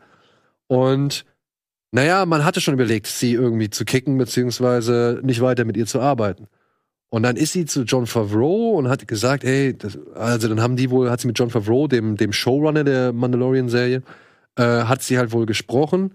Und der ist hin und hat sich dann nochmal für sie bei Disney eingesetzt, woraufhin mit ihr weitergemacht worden ist. Das ist das, was ich gelesen habe. Hm. Wie, inwiefern das halt alles stimmt, das wissen nur alle Beteiligten. Und was hat Elon Musk damit zu Jetzt pass tun? auf. Und dann kam dieser Tweet, wo sie sich selbst als jemand, der halt für rechte Ansichten steht, ähm, mit Holocaust-Opfern verglichen hat, weil sie gesagt hat, wenn sie hier unterdrückt wird, ist es das gleiche wie die Unterdrückung der Juden Wow. im Zweiten Weltkrieg. Und das war halt so, glaube ich, wirklich der entscheidende Tweet, der bei Disney gesagt hat, nee, tut mir leid, das bis hierhin und geht Mhm. nicht, geht nicht weiter. So. Das passt nicht zu uns, das wollen wir nicht, das widerspricht unseren Richtlinien und so weiter. Und dann ist halt so die Frage, haben sie sie wirklich gefeuert oder haben sie einfach den Vertrag nicht verlängert? Weil man muss ja auch dazu sagen, die Klage, die sie einreicht, geht um 75.000 Dollar. Das klingt jetzt im Vergleich zu vielen anderen Summen, die man immer wieder so mitbekommen hat, relativ Ja, wenig. irgendwie schon. Ja. Ähm, und Elon Musk, sie hat jetzt eine Klage eingereicht und Elon Musk hat sich bereit erklärt, als äh, jemand, der versprochen hat, allen Twitter- oder X-Usern Unterstützung zu leisten, die sich aufgrund ihrer freien Meinungsäußerungen bei X oder Twitter äh, diffamiert oder äh, geschädigt oder beeinträchtigt oder sonst irgendwas fühlen, äh, ja, ihnen zu helfen. Und deswegen, als Gina Carano hat sich wohl bei ihm gemeldet und er hat gesagt, Oh, ja, oh. wir unterstützen sie jetzt. Ich muss sagen, für 75.000 Dollar dieser ganze Ufriss, weiß ich nicht, ob es mir das wert wäre. Vielleicht zahlt Elon Musk ihr das irgendwann Ja. aus eigener Tasche. Und sie klagt ja auf Wiedereinstellung. Das ist ja das Allerdümmste. Also beziehungsweise, das ist das Allerkurioseste. Weil, glaubt sie, also wirklich, glaubt sie ernsthaft, sie kommt jetzt nach all dem wieder zurück zum Set von Mandalorian und, und sie kriegt sogar noch eine eigene Spin-off-Serie. Ja, und alles ist wieder Friede, Freude, Eierkuchen. Das kann mir doch keiner erzählen. Also, ich meine, wieder einklagen. Ich glaube, das musst du machen. Also, du musst eine Klage auf Wiedereinstellung Ah, machen, okay. um überhaupt was zu bekommen. So. Aber, naja, wirklich darauf zu pochen, wieder eingestellt zu werden, halte ich hier für ein bisschen, weiß ich nicht. Absurd. Ja, absurd, ja. Also, das ist doch kein gutes Arbeitsumfeld, in was, in das du dich da reinbegibst wieder, oder? Also, nur dazu sitzen und zu sagen, so, ich bin jetzt wieder Karadun und ist mir egal, wie ihr mich alle findet. Ich glaube, nicht jeder findet sie scheiße. Und ich glaube auch, ein paar Leute stimmen mir zu. Und bestimmt wird es beim Set von Mandalorian Leute geben, die mit ihr gut klarkommen. Aber sie muss doch auch genauso davon ausgehen, dass da genug Leute da sein werden, die eben das alles nicht cool finden und nicht mit ihr klarkommen. Und Vor allem Hauptdarsteller Pedro Pascal, der in seiner Familie auch Transmenschen hat und dann irgendwie, wie soll das funktionieren? Ja, also weiß ich nicht. Also ich halte das für einen echt komischen Move, den sie da macht. Zumal sie ja auch irgendwie zuvor schon, als sie dann irgendwie aus der Sendung gestrichen wurde, irgendwelche Dinge verbreitet hat, dass sie jetzt zu diesem rechten Netzwerk geht und da bei denen halt irgendwelche Sachen produziert und da jetzt ganz groß durchstarten möchte und Scheiß auf Disney und keine Mhm. Ahnung. Also, ey, soll jeder machen, was er für richtig hält oder jede machen, was sie für richtig hält. Aber das halte ich für, weiß ich nicht, was diese Aktion bezwecken soll. Medienaufmerksamkeit, damit sie woanders angestellt wird. Aber die wird doch niemals wieder von Disney eingestellt. Und wenn Disney da, glaube ich, mehr zahlen müsste, wäre ihnen das auch recht. Hm. What a time to be alive. Ja. Oder? Die war mal mit Henry Cavill zusammen. sie war mal mit Henry Cavill zusammen? Mhm. Okay. Ich habe die mal interviewt. Echt? Für, ähm, wie hieß der? Haywire. Der Film von Steven Soderbergh. Mhm. wo sie die Hauptrolle spielt. Mit Channing Tatum und ein paar anderen bekannten Nasen. Und da war die eigentlich echt ganz nett. Also wirklich, ich habe da nicht viel von ihr mitbekommen so, aber das, die war einfach eine sehr entspannte und ruhige Person. Also hat gar nicht groß aufhebens umsonst irgendwas gemacht. Ja, ich meine, sie wäre ja nicht die Einzige, die in dieser Zeit von so einer Welle überschwemmt wurde und dann vielleicht Hm. einen Lebenswandel hatte. Ja, ey, also wie gesagt, ich versuch's zu begreifen. Ich versuch's nachzuvollziehen. Ich kann's nicht ganz äh, nachvollziehen, aber ich halte diesen Move irgendwie für so einen A, Sturm im Wasserglas oder, oder irgendwie, keine Ahnung, als ob ich versuchen möchte, in, in einem Orkan eine Kerze anzuzünden. Weil das, das wird doch nicht klappen. Naja. Und wenn sie mit 75.000 Dollar zufrieden ist, dann würde ich aber bei Disney sagen, oh, hier, Ja. mach, mach's gut. Und lass uns bitte in Ruhe. naja, gut, so. Wer wird uns nicht in Ruhe lassen? Unter anderem Jigsaw. Saw 11 ist angekündigt worden. Jetzt steht aber auch fest, wer die Regie übernehmen möchte, beziehungsweise Regie übernehmen wird. Und welche Überraschung? Das ist der vom letzten. es, ist, es ist Kevin Greutert, der schon ziemlich viele Filme sowohl geschnitten als auch inszeniert hat. Und ja, er möchte jetzt auch den elften Teil inszenieren. Ja, komm. Lassen wir ihn, oder? Ey, soll er machen? Ich finde sich das die einfach. Produktion auch gedacht. Ich finde das immer so sympathisch, unabhängig jetzt davon, wie die Saw-Reihe ist. Aber ich finde das immer so sympathisch, wenn Leute irgendwie so offenbar ein Ding haben, an dem sie hängen. Und das scheint, und das scheint hier ja so ein bisschen so zu sein. Und ich meine, vorher waren es ja andere Leute, die Saw versucht haben zu reaktivieren. Es waren die beiden Brothers. Spirit Brothers, die eigentlich auch schon ein paar ganz gute Filme gemacht haben. Muss Ja, ja. man jetzt mal äh, fairerweise sagen. Aber mit Jigsaw wohl einen Film hingelegt haben, ich habe ihn immer noch nicht Hast du gesehen. immer noch nicht gesehen? Nee, ich traue mich nicht ran. Ey, ich habe nach Spiral habe ich wirklich ich, Nee, das ist eine andere Art von. schlecht. Ja. Ja? Das ist halt wirklich richtig, richtig langweilig. Ja, aber das ist ja noch viel un Also, ein, also ein, ein Saw-Film, bei dem ich denke, warum hat er eine 18? Das ist irgendwie falsch. Oh, okay. Ja, aber dann habe ich ja noch weniger Gründe, mir den anzuschauen. Ja. Ich finde es vor allem Aber- schön, dass du das sagst, als wäre Spiral irgendwie spannend gewesen. Nein, aber das war was anderes. Das war halt so der Versuch, sich auf Thriller zu konzentrieren, um dann festzustellen, wir sind nicht sieben, wir sind zweieinhalb vielleicht, Eineinhalb. wenn überhaupt. Wenn überhaupt. Also einen halben. Aber was ganz cool ist, ich habe also ich habe ihn aus Kom Komplettierungsgründen habe ich ich habe mir halt jeden Saw, jeden Saw Film in diesem Mediabook geholt. Es gibt so eine sehr hübsche Collectors Edition und da ist auch ähm, wie ist der? Spiral oder Jigsaw? Ich verwechsel das immer. Jigsaw, ne? Jigsaw ist der, Der- der- achte. Ja, der Spirit. Genau, das ist jetzt. Und ähm, die haben immer so ganz fantastisches Bonusmaterial. Ich könnte dir die Edition leihen und dann kannst du im Zweifelsfall dir das Bonusmaterial angucken. Das würde ich mal machen. Gut, dann mache ich das. Das würde ich mal machen. Weil das muss man wirklich sagen, ich liebe diese Kollektion, weil da so tolles Bonusmaterial bei ist. Immerhin. Ja. Immerhin. Ja. Ja, aber ja, äh, Kevin Greutert kommt mit Saw X und es ist wieder ein richtiger Hit. Also, die Leute finden den ja auch, die Fans finden den ja wirklich gut. Der ist auch bei der Kritik gut angekommen. Ja. Also, Also, ich finde den jetzt nicht so überragend, aber tatsächlich war ich auch überrascht, mal wieder so ein bisschen Saw-Feeling nach all diesen anderen Filmen ja noch, ne? Ich meine, vier, fünf, sechs und sieben. So, da war es ja schon irgendwo mal ein bisschen. Da sitzt man dann davor und denkt sich, ach ja, kriegt da halt die Zunge rausgerissen. Was soll's? So, who cares? Ja, aber jetzt noch mal einen Film zu haben, wo man da sitzt und sich denkt, boah, das ist schon fies. Also die Gehirnnummer, ja. das mit dem Draht, so, also das fand ich schon, da waren schon ein paar echt miese Sachen dabei. Und ähm, wie gesagt, die Fans haben es angenommen, die Kritiker haben es angenommen.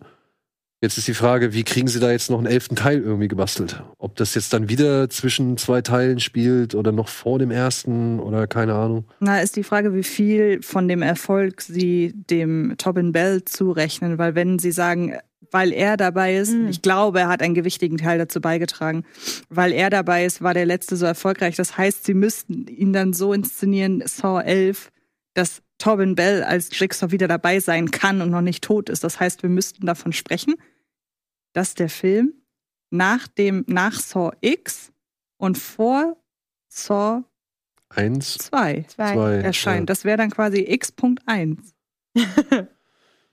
Oder 1.12. Richtig. Genau. Ja, genau. Aber die Drehbuchautoren von Saw X sollen nicht mehr mit dabei sein. Das ist äh, vielleicht auch nochmal eine hilfreiche Information, um das einzuordnen. Okay. Gut, so. Aber das ist noch nicht bekannt wer. Nee. Okay. Was aber bekannt ist, ist der neue Regisseur eines neuen Evil Dead-Films. Von dem ich noch nie vorher gehört hatte. Ja, der hat auch noch nicht vorher viel gemacht. Aber irgendwie hat er wohl was gemacht, was bei der Kritik total gefeiert wurde. Und bei mir. Thumbs up. Ja. Der hat einen Film gemacht namens Vermin. Genau, davon habe ich gehört und der sagte mir gar nicht. Der lief beim Fantasy Filmfest letztes Jahr und ist ein Spinnenhorrorfilm. Oh Gott, nee. Ah! Was? Nee, Ja? Ist das ich hier. bereite mich jetzt schon mental auf diesen Spaceman-Film vor, weil das das Schlimmste in meinem Leben sein wird. Ich hasse Spinnen, ich habe unfassbare Angst vor Spinnen. Es ist wirklich lächerlich, selbst diese winzig kleinen. Aber fahr, fahren Sie fort, Herr Schrecker. Wer, wer hat noch so Angst hier vor Spinnen? Budi? Jeder Mensch mit Verstand. Ist es Budi, der hier so Spinnenangst hat? Egal. Ähm, Hm. Vermin war gut. Äh, wie heißt der Mann? Wondracek oder so? Ähm, es ist auf jeden Fall erstaunlich. Es kommt jetzt mal nicht mit einem Abstand von mindestens zehn Jahren. Äh, kommt jetzt ein neuer Evil Dead Film. Sebastian Wanicek. Sebastian Wanicek. Der hat Vermin gemacht. Ich weiß gar nicht, wie der auf der internationale Titel ist. Der interna- internationale Titel, den fand ich ein bisschen doof, weil der wieder so ein bisschen klingt wie schon 15.000 andere Filme. Und es ist ein bisschen schade, weil irgendwie sowas infected oder in, infested oder irgendwie sowas. Ähm, aber der, der war echt, der war nicht verkehrt. Der hatte richtig schöne. Ich hoffe, du hast Arachnophobia gesehen. Ja, Du? Mhm. Nein! Ich bin auch kein Spinnenfan. vielleicht kommt daher auch meine Phobie. Ey, Obwohl, guck nee, dir die mal kommt von Harry Arachnophobia Potter. an. Ja. Bitte. Ich kenne, also ich kenne genug Ausschnitte aus dem Film, um zu wissen, da, wo der Reiz an dem Film herkommt. Aber ich finde Spinnen auch ungeil. Tu es nicht, tu es nicht. Aber der hat mal wieder richtig schöne Arachnophobia-Vibes. Von kleinen Spinnen, die irgendwo langwuseln und irgendwo reinkriechen oder in Massen irgendwo Ja. rauskommen. Und genau das wollen wir doch nicht, oder Bea? Nee. Genau das wollen Bis wir hin zu riesen, fetten Mörderbrockenspinnen, die vor ganzen Autos irgendwie sich positionieren und sagen, "Äh, hier geht's nicht weiter. Kannst du nicht mal A Rag Attack gucken? Was? Nicht mal den. Danke. Wollt ihr mich verarschen? Ich hatte richtig Angst bei dieser einen The Mandalorian-Folge in der zweiten Staffel. Mit den Eispinnen? Ja. Ach, come Das on. war so, ich habe vor allem, ich musste das immer in meiner Mittagspause bei der Arbeit schreiben, damit ich ganz schnell News dazu schreiben kann. Und ich bin am Essen und plötzlich geht's los. Und so, das ist einfach nur ekelhaft. Jetzt nur Oh. mal die Frage. Glaubst du wirklich, du würdest eines Tages zu diesem Eisplaneten fliegen und diese Das ist doch völlig Eisspinnen egal. jemals irgendwie zu Gesicht Das bekommen? ist doch völlig egal. Oder glaubst du, es gibt eine Raumfähre, die irgendwo aus der weit, weit entfernten Galaxis mal hier an der Erde vorbeifliegt und dann so zufällig so ein Kanister auf den Planeten fallen lässt, in denen sich kleine Proben von diesen Eisspinnen befinden, sodass wir irgendwann mal Zeuge werden, wie diese Eisspinnen über die Erde herfallen. Das, die müssen ja gar nicht kommen. Die haben ja ihre Cousins, ihre Neffen, ihre Schwippschwager und die sind hier alle überall. Wusstest du auch, dass im Umkreis von fünf Metern immer eine Spinne ist? Immer. Ja. Und ich lebe in Koexistenz mit meinen Spinnen. Denn dadurch habe ich im Sommer keine Mücken im Haus. Ich habe auch keine Mücken im Haus, dafür gibt's Mückennetze. Also, ich habe lieber Mücken. Nein, nein. Aber ich, nee, ich möchte auch einfach keine Spinnen haben. Also, Bei Gut. mir sind es auch wirklich eher Spinnen so in, in, in Massen und in übertriebenen Massen. Also bei uns zu Hause habe ich nichts dagegen, wenn da eine Spinne in der Ecke sitzt. Die chillt da, die lässt uns in Ruhe, alles cool. Aber ich habe halt das Problem, dass ich von Insekten und Spinnen träume. boah, Und also wirkt auch schon seit ich ein kleines Kind bin. Es sind wiederkehrende Insektenträume. Und dann habe ich dieses, ich, ich wache auf und schreie. Und das ist, ist wirklich so. Das habe ich, weiß nicht, seit ich sieben oder acht bin. Und es sind wiederkehrende Insektenträume. Richtig laut. Ja. Und es kannte mir noch keiner erklären, was das bedeutet. Aber hast du mal Enemy gesehen? Ja, Villeneuve? ich liebe den. Ja, siehst du? Aber das ist was anderes. Ich träume nicht von Riesenspinnen. Ich träume von ganz vielen kleinen Sachen. Also, vielleicht gab's nicht auch so eine Szene in Jumanji? Oder bilde ich mir das gerade ein? Aber- ich habe irgendwie im Kopf, dass da. Bei dem Robin Williams Jumanji? Ja? aber ich habe, ich, wie gesagt, ich habe das seit ich sieben oder acht Jahre alt bin. Jetzt bin ich 33. Also so lange trage ich schon Insekten Vielleicht rum. solltest du dich dann erst recht dieser Angst stellen. Auf und zwar Fall. in Form von Vermin. Es Der, ist auch einfach okay, vor was Angst zu haben. Aber ich habe mich doch zum Man Beispiel nicht vor allem mit stellen. Enemy habe ich mich doch Spinnen gestellt. ja, aber die Spinne hat ja auch eine Muttersymbolik, ne? Das Ja. weißt du schon. Ja, ja. Aber seit ich sechs oder sieben oder acht bin, Gut. Vielleicht wolltest du da schon Mutter werden. genau, das zieht sich bis heute durch. Aber, das, aber hast du es mal versucht, psychologisch zu ergründen? Also ich meine, wirklich ich traue so Traum, also was sollen denn, Tra- also Traumdeuter und so. Es gibt ja so Internetseiten, aber Ja, aber zwischen einer Person, der man das erzählt und die vielleicht das irgendwie richtig einordnen kann und Internetseiten besteht ja schon ein Unterschied. vielleicht soll ich mit meiner Therapeutin drüber reden, Ja. wo ich so darüber nachdenke. Und wenn die eine Antwort hat, weiß ich, es ist keine seriöse. Ja. Äh, um mal auf Evil Dead zurückzukommen.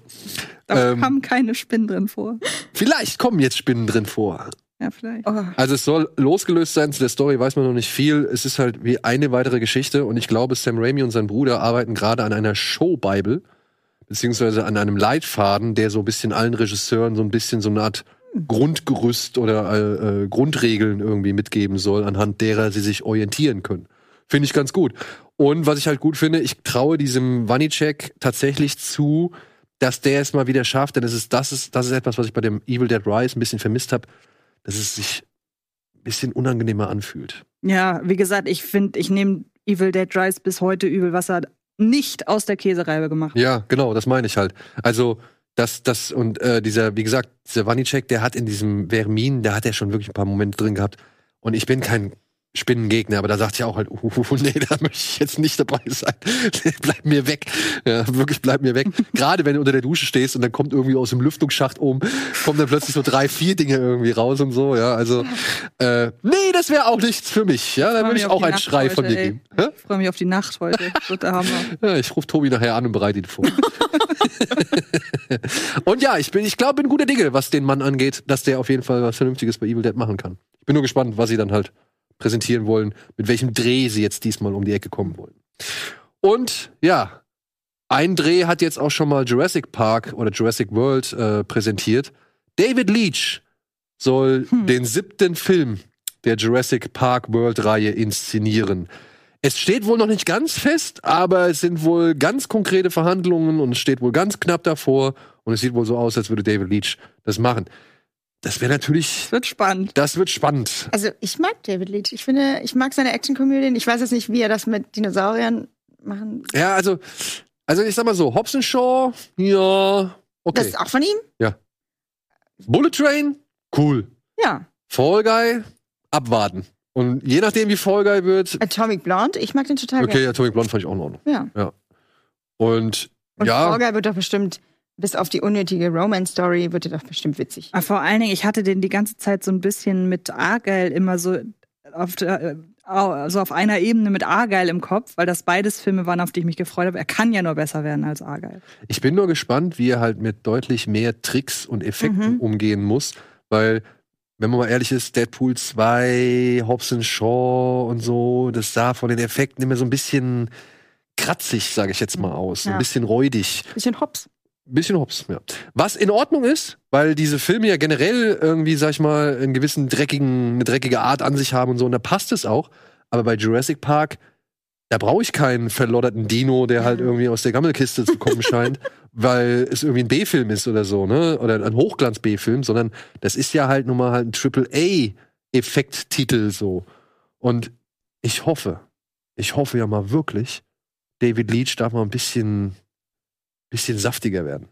Also Oh es kann doch nicht sein, dass wir hier sechs oder sieben Jurassic Park oder Jurassic World Filme sehen und da wird nicht mal einsatz, ansatzweise richtig irgendwie Leute in Fetzen gerissen, Mhm. oder? Ich meine, dafür sind doch Dinos da.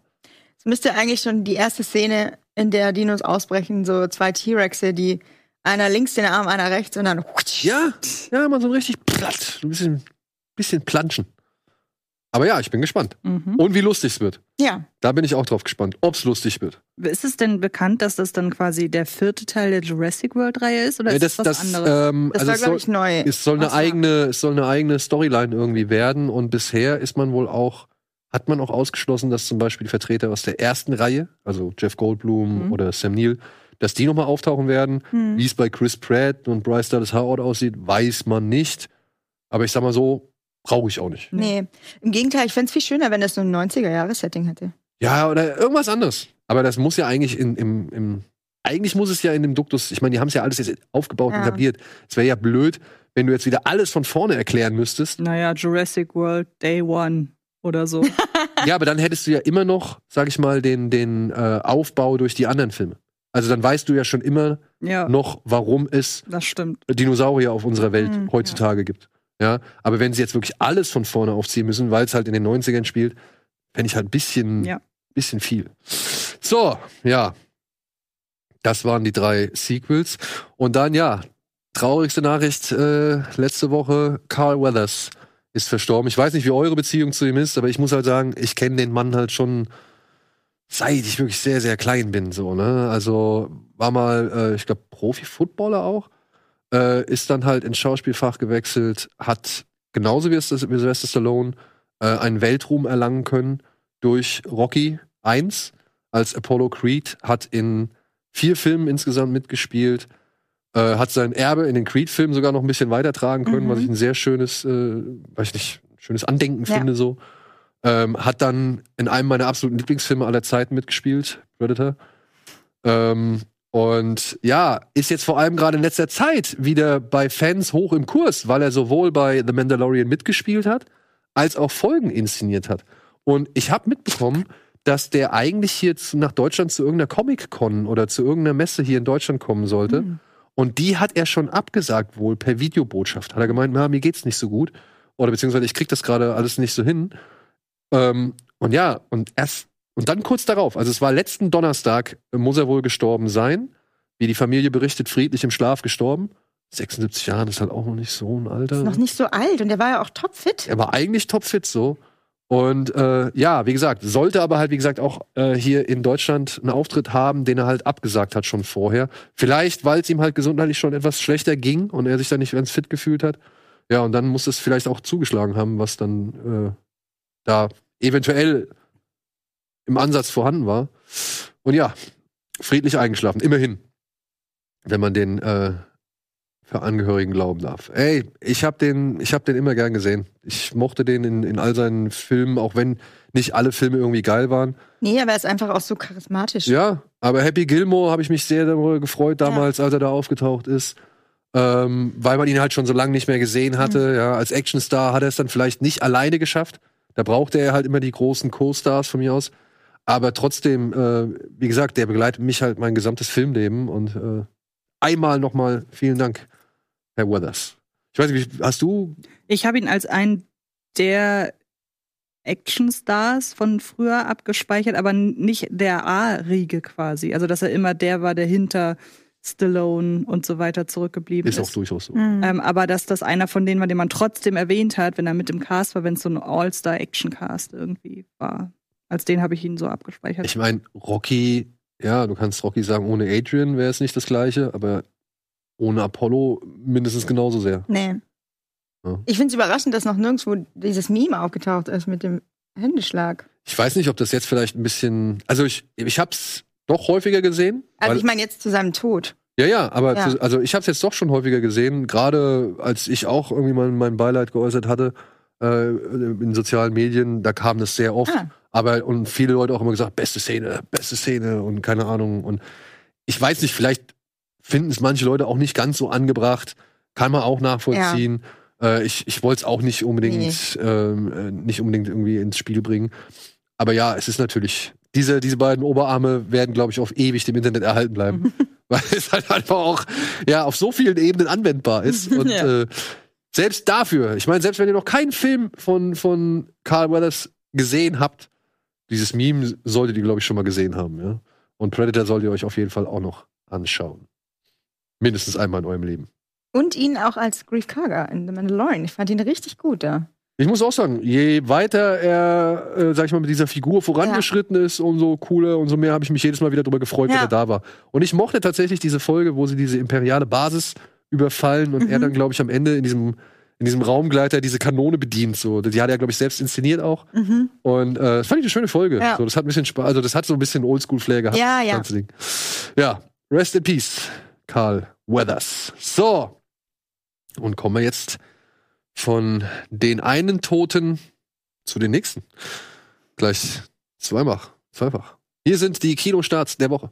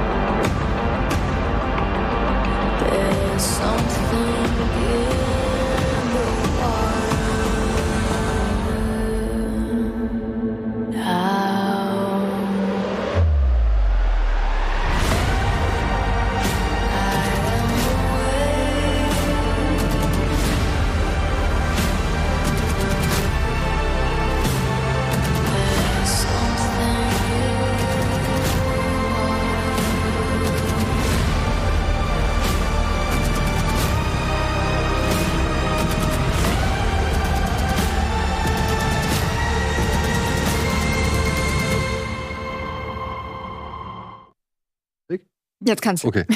äh, ja, liebe Leute, ich hoffe, es ist nicht allzu irritierend. Wir bitten, äh, oder ich bitte an dieser Stelle um äh, kurzes Verständnis. Dune von Denis Villeneuve, Teil 1, wird heute aufgeführt. Wir haben hier unter anderem Bilder aus dem Trailer von Teil 2 gesehen. Äh, das ist halt nicht ganz korrekt. Der erste wird wieder aufgeführt. Und ich habe echt ernsthaft überlegt, nochmal ins Kino zu gehen. Also ich werde den ersten auf jeden Fall sehr kurz vorher noch mal gucken. Äh, ist ja auch bei Netflix aktuell. Ja. Äh, Ich glaube ins Kino, ich mu muss den noch kürzer an dem zweiten möchte ich den sehen. Also wenn der heute ins Kino kommt, dann sind das ja jetzt auch noch knapp drei Wochen oder zwei, Ein bis der mehr. zweite kommt. Nee, ich muss den, meinetwegen am Abend davor muss ich den irgendwie Echt? mal sehen. Ja, ja. Ich will eigentlich ein Double Feature. Also ich möchte den ersten und direkt danach, also ich möchte den zweiten sehen, beide zusammen, aber nicht den zweiten das erste Mal, wenn ich beide zusammen sehe. Ah. Wenn ihr versteht, was ich meine. Also ich möchte den zweiten sehen solo und dann nochmal beide zusammen, direkt Ja, okay, hintereinander. okay, okay, okay. Ja, ist schon sportlich, Ja, ich glaube, es sind irgendwie fünf Stunden 40 oder so. weil der zweite geht jetzt auch 169 oder irgendwie Ja. sowas, ne? Aber finde ich okay, das äh, kriege ich hin. Ey, also ich, ah, ich freue mich. Ähm, ich, ich hoffe, wir kriegen es hin, äh, wie Dan Tran einzuladen, Mhm. Stunt-Koordinator beim zweiten Film, äh, der uns ja schon zum ersten Film einiges gezeigt Mhm. und erzählt hat. Und äh, ich habe jetzt nochmal mitbekommen, wie Villeneuve halt wohl gesagt hat, okay, beim ersten wollte ich Drama, das habe ich gekriegt. ihr wolltet Action, die kriegt ihr jetzt. Mhm. So, ja, und äh, ich bin gespannt. Ich bin wirklich gespannt. Ich habe äh, richtig Bock. Aber ja, ich überlege halt wirklich, mir den ersten jetzt nochmal auf der großen Leinwand anzuschauen. Weil zu Hause kann ich nicht mehr gucken. Ja. Dafür müsste ich jetzt nicht, ähm, also das, da, da, brauche ich jetzt keinen speziellen Anlass.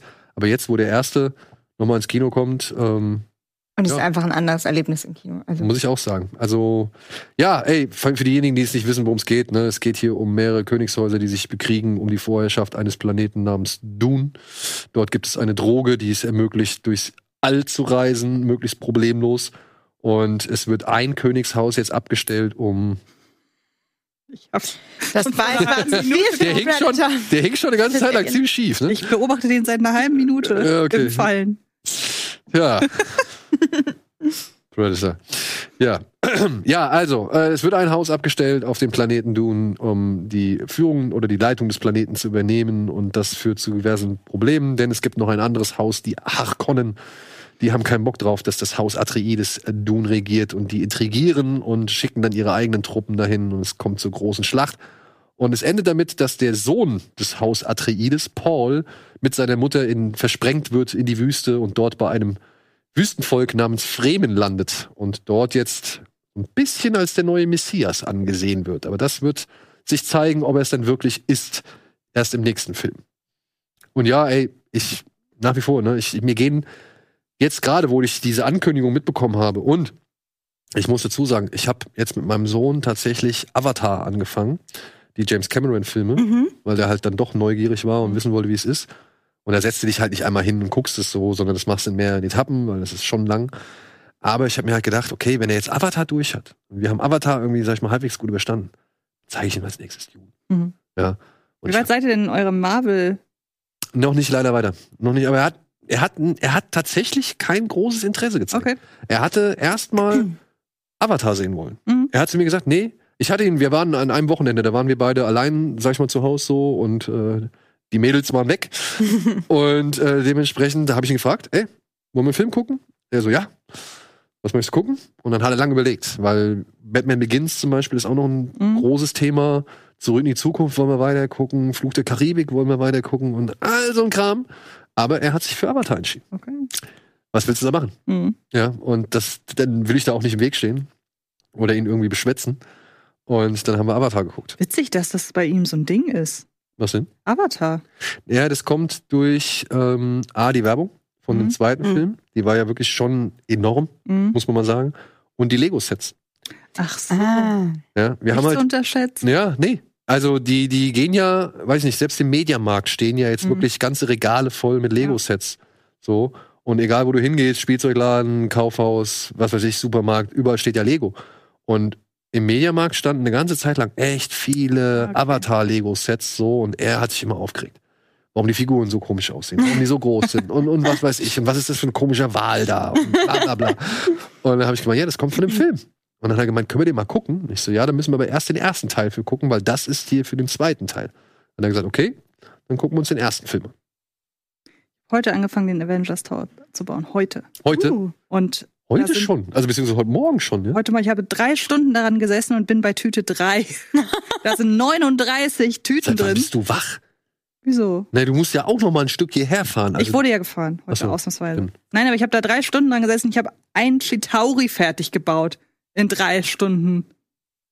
Das ist unfassbar. Es schwierig? sind 39 Tüten sind das. 39? Ja, und die Anleitung ist in drei Teilen ungefähr so dick, alle zusammen und wiegt bestimmt ein Kilo. Ach, krass. Ja, heute okay. angefangen. Ich habe mit meinem Sohn den Todesstern noch mal aufgebaut. Den großen. Ja, Wie lange hat das gedauert? das hat ein bisschen länger gedauert. Das haben wir über die Weihnachtsfeiertage irgendwie so angefangen oder beziehungsweise um die Weihnachtsferien rum und haben uns da auch ein bisschen Zeit gelassen.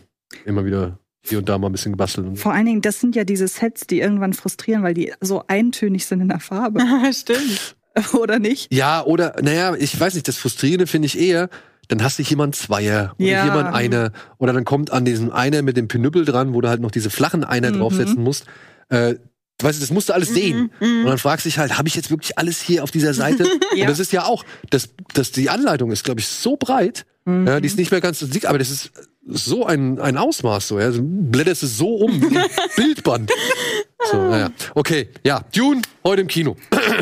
Nur eine So. Frage, bis es ein Dune-Lego-Set gibt. Gibt's bestimmt, Ey, ich dauert hoffe, nicht mehr lange. Das, ich nicht mehr hoffe, es wäre geil. Wäre geil. Ich hoffe, mein Sohn hat Bock auf diese. lange. Hast du das Bruchteil-Set gesehen? ja, Alter, ist Das ist richtig schön. Das ist so schön. Ich gehe immer mit Scheuklappen an Lego vorbei, weil so. ich habe weder, also ich möchte das Geld nicht dafür ausgeben, noch habe ich Platz in meiner Wohnung für das Zeug. Und würde ich einmal anfangen, würde ich völlig ausrasten. Weißt du, was ich möchte haben möchte? Na? Den Jäger des verlorenen Schatzes Tempel. Habe ich auch gesehen. Der, ist Der so sieht auch geil. hübsch aus. Der Der sieht, sieht auch sehr so geil aus, aus. Ey, vor allem, weil es halt mal ein Set ist, das nicht so ähm, eng abgesteckt ist Mhm. an, den- an, den- an den Grenzen, so, sondern einfach so eine Ja, Landschaft, so, so ein Setting halt genau. ist. Hat mir auch gefallen. Und ey, gibt's alles mit der Kugel und alles. Ich weiß, ja. Ich Ich, ich gucke mir das immer mal wieder online an und dann sage ich, nein. ja, aber nein, solltet ihr vielleicht auch sagen zu Night Swim? also ihr solltet nachts nicht unbedingt schwimmen gehen, wenn es nicht euer eigener Pool ist oder wenn ihr halt in ein verfluchtes Haus zieht, so wie Familie Waller, die nachdem der Mann eine, nachdem ihm eine Krankheit diagnostiziert worden ist, jetzt ein neues Haus sucht. Und er ist ehemaliger Baseball-Profi und jetzt finden sie ein Haus. Und das Schöne ist, es hat sogar einen Pool. Und noch viel schöner ist, der Pool weckt neue Lebensgeister in Ray. Ja, plötzlich fühlt er sich fitter und träumt sogar wieder davon, in die Major League mit einzusteigen. Problem ist, der Pool ist nicht ganz das, was er sein soll. Und es häufen sich nach und nach schlimme Vorfälle. Und ja, ne, wir hatten Hot Tub, der Pool ist eine verdammte Zeitmaschine. Jetzt haben wir halt, ja, Night Swim, der Pool ist eine verdammte Todesfalle. Und ich muss sagen, ich kann das total nachvollziehen, dass man sich einen Pool als Horrorgestalt sucht, weil, und jetzt kommen wir nach Spinnen, ich will jetzt nicht sagen, ich, also ich träume nicht von Pools, aber ich finde private Pools gruselig. Das hat mich an dem Film total gekriegt. Am schlimmsten sind diese Pools, die dann so einen überdimensionalen Abfluss da, so einen Stöpsel haben. Weil Mhm. du Angst hast, du wirst reingezogen. Nein, weil das einfach keinen Sinn macht. Diese, das sieht, das, das sieht einfach nicht richtig aus. Das sieht aus wie eine überdimensionale Badewanne. Und ich komme damit nicht klar. Aber ist Wirklich ein nicht. hauseigener Pool? Naja, nicht direkt. Ich muss ich aber auch sagen, ich kenne wenig Leute mit Pools. Und ich kenne eigentlich nur eine. Und die haben halt diesen überdimensionalen Stöpsel. Und ich mag das nicht. Ist das nicht ein bisschen pauschalisiert dann? Meinst gegenüber Poolbesitzern. Vielleicht haben Möglich. andere Poolbesitzer andere Pools, Das ist die möglich. nicht so unfreundlich oder bedrohlich äh, erscheinen. Aber ich finde, wie gesagt, es geht auch nur um private Pools, nicht um öffentliche. okay, Also ich kenne, ich habe auch eine Freundin, die hat einen privaten Pool und da ist nicht so ein Stöpsel. siehst du. Dann könnte ich das. Also Du das, hast Angst, eingesogen zu werden. Gib's zu. vielleicht ist es auch das. Wahrscheinlich schon, ne? Also das wäre ja das plausibelste. Und dann haben wir ja auch wieder dieses Motiv von Insekten, die aus so einem Loch raus oder aus so einem Abfluss Hm. raus. Ja, an Rays Stelle hätte ich zum Beispiel in diesen einen Abfluss auch nicht gegriffen. Ja. Oder? Das war so ein bisschen dumm und dann ohne Handschuhe und alles? Ja, also hätte ich auch, also naja. Hey, was ich an diesem Film respektiere oder respektabel finde, sind so ein, zwei Aufbaumomente. Mhm. Wenn es darum geht, in dem Pool soll wieder was Schreckliches passieren. Das machen sie sehr schön mit, sag ich mal, relativ Stille und verschiedenen Kameraperspektiven. Und ich fand's echt äh, immer wieder interessant zu sehen, welche Perspektiven der Regisseur oder der Kameramann wählt, um diesen immer gleichen Pool in Szene zu Das setzen. ist es nämlich. Und deshalb finde ich den Film auch insgesamt, also was das Schock-Dings und was- wie der Schock, das ist sehr konventionell und irgendwann zeigen sie halt auch das Böse und so doof das klingt, in dem Moment, als sie aus dem Pool rausgehen, wird's lahm. Ja. Die letzte halbe Stunde. Aber ich muss echt sagen, wie sie aus einem Pool, der nicht kreiert, also es ist einfach nur ein fucking Pool, wie sie da aus mit verschiedenen eben Perspektiven und auch was sie sich raussuchen, dass es gruselig ist. Das, mal ist es der Sprungturm, mal ist es dieses Ding an der Seite, mal ist es dieser verfickte Abfluss, mal ist es das Wasser an sich. Ich muss sagen, so eine Stunde lang dachte ich wirklich, ja, dass ihr das aus dem Pool rauszuholen wisst, respektiere ich, wie du sagst. Und dann, dann wird's trocken. Ja, dann geht jetzt so eine Asiatin mit ihrem eigenen Brunnen und dann wird's erst recht lächerlich. äh, ja, ich mag auch hier Dings, ich mag äh, den Sohn von Kurt Russell. Ich guck mir den gerne an. Wyatt Russell, ja. Ja, mhm. ähm, ich, ich, und auch hier ähm, die Dame aus Banshees of Inisherin, ja. äh, Carrie Condon? Carrie Condon, äh, gibt sich auch Mühe. Ja. Obwohl sie hier, das hat mich richtig gestört, also für alle, die den im OV angucken werden, sie ist nicht konstant mit ihrem Akzent. Oh. Der ist überall auf der Welt. Ich habe schon die ganze Zeit gedacht, okay, vielleicht ist sie, soll sie auch keine Amerikanerin spielen, aber dann spricht sie ja darüber, dass ihr Vater in der Navy ist. Also sie soll Amerikanerin spielen, aber, Vielleicht ist die Mutter ja Iren oder irgendwie sonst was. aber wenn du in den USA aber ey, komm, wenn du schon Zeit hast, über sowas nachzudenken, dann sagt ihr das oder sagt euch das hoffentlich da draußen, dass dieser Film fernab von irgendwie besonders spannend ist. Es war mal ein Kurzfilm und das hätte meiner Ansicht nach Mhm. sein äh, bleiben sollen, denn ich finde halt auch für einen Kurzfilm funktioniert das, glaube ich, wirklich gut. Ich war wirklich, ich musste sehr laut lachen, als ich dann im Abspann gesehen habe, basierend auf dem Kurzfilm von dem von dem Regisseur, glaube ich, sogar selbst auch inszeniert, äh, weil der Film fühlt sich halt an wie ein Kurzfilm, den sie halt auf Länge gestreckt haben. Und es ist immer wieder das Gleiche. Das merkst du bei so vielen Filmen und dann erfährst du später, ja, es war eigentlich ein Kurzfilm. Hm. Okay, vielleicht war es dann aber auch besser als Kurzfilm. Und ich verstehe Blumhaus nicht. Wenn sie doch so viele Kurzfilme sichten, von denen sie der Meinung sind, sie können daraus einen Langfilm machen. Aber da kommt dann immer nur so ein Film bei rum, der, und ich glaube, der soll sogar noch einiges gekostet haben, warum auch immer. Ja. Ähm, also es ist mit einer der teuersten 15 Blumhaus-Produktionen. Millionen, glaube ich. Was? Oder? Ja, aber- 15? 15, guck was die, was die schon billiger produziert haben, ne? Ja, ja. Ja. Und, aber 15 Millionen finde ich echt viel für den Film. Mhm. Vor allem geht's ja noch um den Pool. Aber ich glaube, ein wahrscheinlich war wirklich der Pool, weil es ist ja nicht alles in diesem Pool, den wir im Film sehen, aufgenommen Ja. worden. Also das sieht ja manchmal aus wie offenes Meer. Ja, aber dann filmst du halt in dem Haus und du filmst halt in einem großen Tank, Ja. der in irgendwelchen Hollywood-Studios garantiert vorhanden ist, den man für einen Tag mietest oder so. Also 15 Millionen finde ich ein bisschen viel für Night nicht, dass ich was Falsches, aber ich habe, meine ich diese Nee, nee, nee, ich habe das auch gehört. Okay, gut. Ich, also ich habe auch, wie gesagt, eine exorbitante Zahl für Mhm. eben diesen Film gehört. Und da denke ich mir doch, hey, Jason, Blum, warum nimmst du nicht diese ganzen Kurzfilme und machst so Halbstunde draus? Und die ballerst du entweder als Anthologieserie auf irgendeinen Streamingdienst oder deinen eigenen Streamingdienst oder du machst halt einen schönen Anthologiefilm. Sowas wie Ghost Stories. Aber sowas Hat der, doch auch funktioniert. sowas in der Art hat er doch aber gemacht für Amazon Prime, oder? Genau, das waren immer nur einzelne Filme und die waren ja auch schon wieder 90 Minuten lang. Ach so, okay, gut. Oder 80 bis, bis weiß ich nicht. Zu Also, lange auf jeden Fall. Es waren auf jeden Fall zu lang. Und das, das verstehe ich halt nicht. Mach doch einen schönen Anthologiefilm, wie dieser, zum Beispiel dieser Stop-Motion-Film auf Netflix mit den, mit diesen, ähm, irgendwas mit Haus war das, wo du diese drei verschiedenen Episoden Mhm. über so Häuser gesehen hast. Ähm, oder halt, ja, keine Ahnung, Ghost Stories mit Morgan, ähm, Martin Freeman. War doch ein super Film. Ja. ja? Drei schöne, knackige Geschichten. Mhm. Jedes Mal mit einem schönen Gruselfaktor dabei. Und dann ist fertig. Und dann gehst du heim. Und hast irgendwie so drei Variationen und du kannst dich an der schlechtesten bis an der besten abarbeiten. So. Aber doch nicht irgendwie 90 Minuten lang einen Film machen, von dem mindestens eine halbe Stunde vollkommen unnötig ist. Tja. Ist meine Meinung. Aber dann hätte man vielleicht auch noch ein bisschen mehr Budget für eine ganz wichtige Komponente in diesem Film, die einfach nur lächerlich aussieht. Achso, du meinst das Monster? Ja. ja, vielleicht gibt's Oder die Monster? Da gibt's eine TikTok-Challenge. Dann geht er wieder durch die Decke. Ich wüsste, mir würde nur spontan keine einfallen. Es tanzt ja keiner. Film dich, Aber das ist doch. film dich nachts unter Wasser im Pool. Zum Beispiel. Aber ist das jetzt noch, glaubt ihr, da kommt noch irgendwie sowas? Ich habe das Gefühl, das war letztes Jahr ein Ding und jetzt, nee, nee, nee, allgemein irgendeine so eine TikTok-Challenge zu einem Film. Ah, vielleicht auch- kommt, kommt drauf an. Ich meine, Saltburn hat ja auch einer geschafft. Also, Aber gab's da eine Challenge? Was ist denn eine Challenge? ja, Challenge nicht, aber da, beziehungsweise. ja, der, der Hype, Also- das ist der Hype. durch Ja, die- mit der Kerze, oder meinst du das? Ne, das ist nackt durch die Wohnung da. Äh, der- Das gab's als Challenge? Wow. Na, was heißt Challenge? Ob das ein Challenge ist, weiß ich nicht. Ob das eine Challenge ist, weiß ich nicht. Lass es von mir aus ein Trend sein. Aber es war zumindest eine Zeit lang auf TikTok beliebt, Ach, irgendwie durch den Song, also mit dem Song durch irgendeine Wohnung zu, zu äh, dancen. Mensch, zum Glück hat Universal jetzt gesagt, Musik ist vorbei. Also das habe ich ja gar nicht mitbekommen.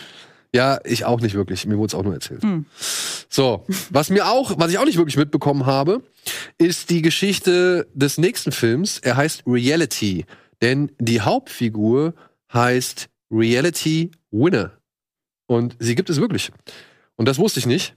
Ja, äh, es basiert auf einer wahren Geschichte und ich möchte jetzt eigentlich auch nicht zu viel erzählen. Falls ihr die Geschichte kennt, guckt euch den Film an, weil es ist interessant zu sehen, was hier anhand der FBI-Protokolle rekonstruiert worden ist, die bei dem, bei dem tatsächlichen Fall damals halt aufgenommen worden sind. Es geht hier um eine junge Frau, Reality Winner, die kommt eines Tages zu sich nach Hause und man sieht es hier schon im Trailer. Äh, zwei Männer klopfen an ihre Autoscheibe, sie geben sich als Agenten des FBI aus und sagen, wir möchten gern mit ihnen reden. Und das sieht man in dem Film. Wenn man jetzt die Hintergrundgeschichte schon kennt, okay, dann wisst ihr es.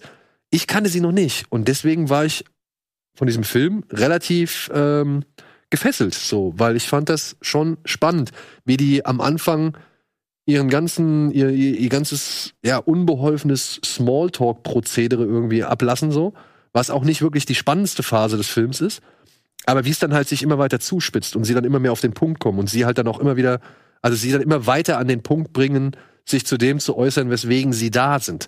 Und was ich halt von der Regisseurin, Tina Satters Regiedebüt, äh, was ich da halt ganz äh, pfiffig fand, waren halt, wenn dieses Protokoll Schwarzstellen hatte, Mhm. wie sie damit halt im Film umgegangen sind. Hast du ihn gesehen? Nee, leider nicht. Ja, also du weißt, kennst die, die Ich, kenn, ich weiß auch überhaupt nicht, worum es geht. Besser so. Also guckst dir einmal mal an und danach, wie gesagt, habe ich mir auch Wikipedia und alles Mhm. Mögliche angeguckt. So, es ist eine krasse Geschichte. Ja. Es ist eine krasse Geschichte und es ist abermals eine Geschichte, äh, die schon leider auch so ein bisschen typisches Erscheinungsbild irgendwie ah, sowohl in den amerikanischen Medien als auch in der amerikanischen Politik ist, dass es nicht mehr um das eigentliche Ding geht, was aufgedeckt worden ist oder worum es was irgendwie entdeckt worden ist oder was irgendwie recherchiert worden ist, sondern es geht nur darum, wie es ans Tageslicht geraten ist oder wer das ans Tageslicht gebracht hat oder was das für eine Person ist, anhand derer man sich da jetzt auseinandersetzen muss. Hm. Also die eigentlichen Fälle, die eigentlichen Ereignisse, die eigentlichen Taten, die eigentlichen Situationen geraten immer wieder in den Hintergrund, weil man sich an diesen ganzen Randpunkten abarbeitet. So, wer hat Recht, wer hat Unrecht? Darf man das, darf man das nicht? Ist sie falsch, ist sie gut, ist sie richtig, ist sie, ist sie verlogen, bla bla Mhm. bla. Und man lässt vollkommen außer Acht, worum es eigentlich geht. Ja. Und das fand ich in dem Film einmal wieder deutlich schön äh, hervorgehoben. Aber ja, es ist halt einfach, das Faszinierende ist, es sind wirklich nur die FBI-Protokolle, die die Schauspieler von sich geben. Mhm. Ja, ich fand es auch tatsächlich, also was du meinst, was du ein bisschen langweiliger findest, fand ich eigentlich auch super spannend. Ich, ich, ich fand es auch spannend, weil sie halt so So überkorrekt sind. Ja, und gleichzeitig aber auch so stottern und vor sich hinstolpern und irgendwie dann, ah nee, das habe ich jetzt falsch gesagt, jetzt nochmal, aber richtig in dem Terminus, in dem wir das sonst eigentlich sagen müssen, dass ich schon teilweise, weil ich kannte die Story auch nicht, ich habe den letztes Jahr bei der Berlinale geguckt und dann dachte ich mir noch irgendwie, die wird das da gerade verarscht. Die sind nicht vom FBI. Die würden sich doch nie so unprofessionell verhalten. Dann auch dieses ganze Gerede mit den Haustieren und so. Aber ähm, also das fand ich super spannend, und dann zu wissen, okay, das ist wirklich alles echt. Und das ist genau der Wortlaut dieser Aufnahmen, weil es ist auch ähm, diese Szene, die wir gerade im Trailer gesehen haben, wo der an ihrem Fenster klopft, an dem Autofenster. Ab dem Moment nimmt er auf. Das heißt wirklich, jedes einzelne Wort, das da gesprochen wird, ist aus den offiziellen Protokollen. Und die man immer wieder eingeblendet sieht. Ja. Also die werden halt immer mal wieder eingeblendet, um zu zeigen, dass es A, wirklich gesagt worden ist, was da gerade gesagt worden Mhm. ist. Ja. Oder dass halt solche Mann kommt rein oder äh, Agent ohne Namen Ja. äh, verlässt den Raum und sowas. Also äh, da sind schon alles, alles wurde da irgendwie Ja, akribisch aufgesch cool. aufgeschrieben. Es wirkt halt teilweise wie so eine Umzugsfirma. die irgendwie, wie die dann auch reinkommen. Ähm, hast du hier vielleicht noch irgendwo Stühle oder so? Können wir uns hier irgendwo hinsetzen? Ja. Ähm, hast du noch ein Haustier? Oh, toll, was ist denn das für ein Hund? Und, so, also, und vor allem eben mit, also den dann nochmal zu gucken mit dem Wissen, wegen was die da sind, dann ist es so absurd, Ja. dieses ganze Das Gespräch. Aber ich mochte es auch sehr gern, mal Sydney Sweeney in der Rolle zu sehen, äh, wo sie nicht total hysterisch ist, wie man sie jetzt von Euphoria kennt, oder eben halbnackt, wie sie eigentlich in so gut wie allem zu sehen ist. Ich hoffe halt, das ist ein kleiner Film. Der wird wahrscheinlich nicht viele Leinwände bespielen in Deutschland. Ich hoffe halt, der Name Sidney Sweeney Mhm. kann ein paar Leute, die jetzt gerade dafür gesorgt haben, dass Wo die Lüge hinfällt, immer noch auf Platz 1 ist, Mhm. glaube ich, ähm, dass die halt durch den Namen halbwegs angelockt werden. Es ist nicht das Gleiche. Es ist wirklich ein ernster Film, es Ja. ist keine Komödie. Eigentlich Und- auch schon fast ein Kammerspiel. Ja, und ja, schon eigentlich fast ein Kammerspiel und aber auch zeigt trotzdem mal wieder, dass Sidney Sweeney ein bisschen mehr drauf hat, Ja. als irgendwie, ja, die entweder verführerische oder hysterische zu sein. Ja. Und vor allem die Bandbreite ist halt schön. Mhm. Man hat sie jetzt Euphoria gesehen, wo sie eine Teenagerin spielt. Man hat sie jetzt in Wo die Lüge hinfällt gesehen, eher eine leichte, ein leichtes Ding, ein leichter Film so. Und hier kommt sie halt, ja, mit einer richtig äh, brisanten Botschaft um die Ecke so oder anhand eines brisanten Films. Und äh, finde ich gut. Ja. Ich hoffe halt, er wird ein paar Leute ins Kino locken. Ich kann es mir leider ehrlich gesagt nicht vorstellen. Mhm. Aber ein, ein Grund mehr, um ihn halt hier einmal in Erwähnung zu bringen. Denn es kommt noch ein anderer Arthouse-Film diese Woche, der hoffentlich mehr zieht, der bei einigen Leuten schon als Oscar-Snap hoch 10 gehandelt wird. Darüber sollte man reden, nicht über Barbie. Entschuldigung. Danke. Aber wirklich, also das hat mich Danke. so aufgeregt.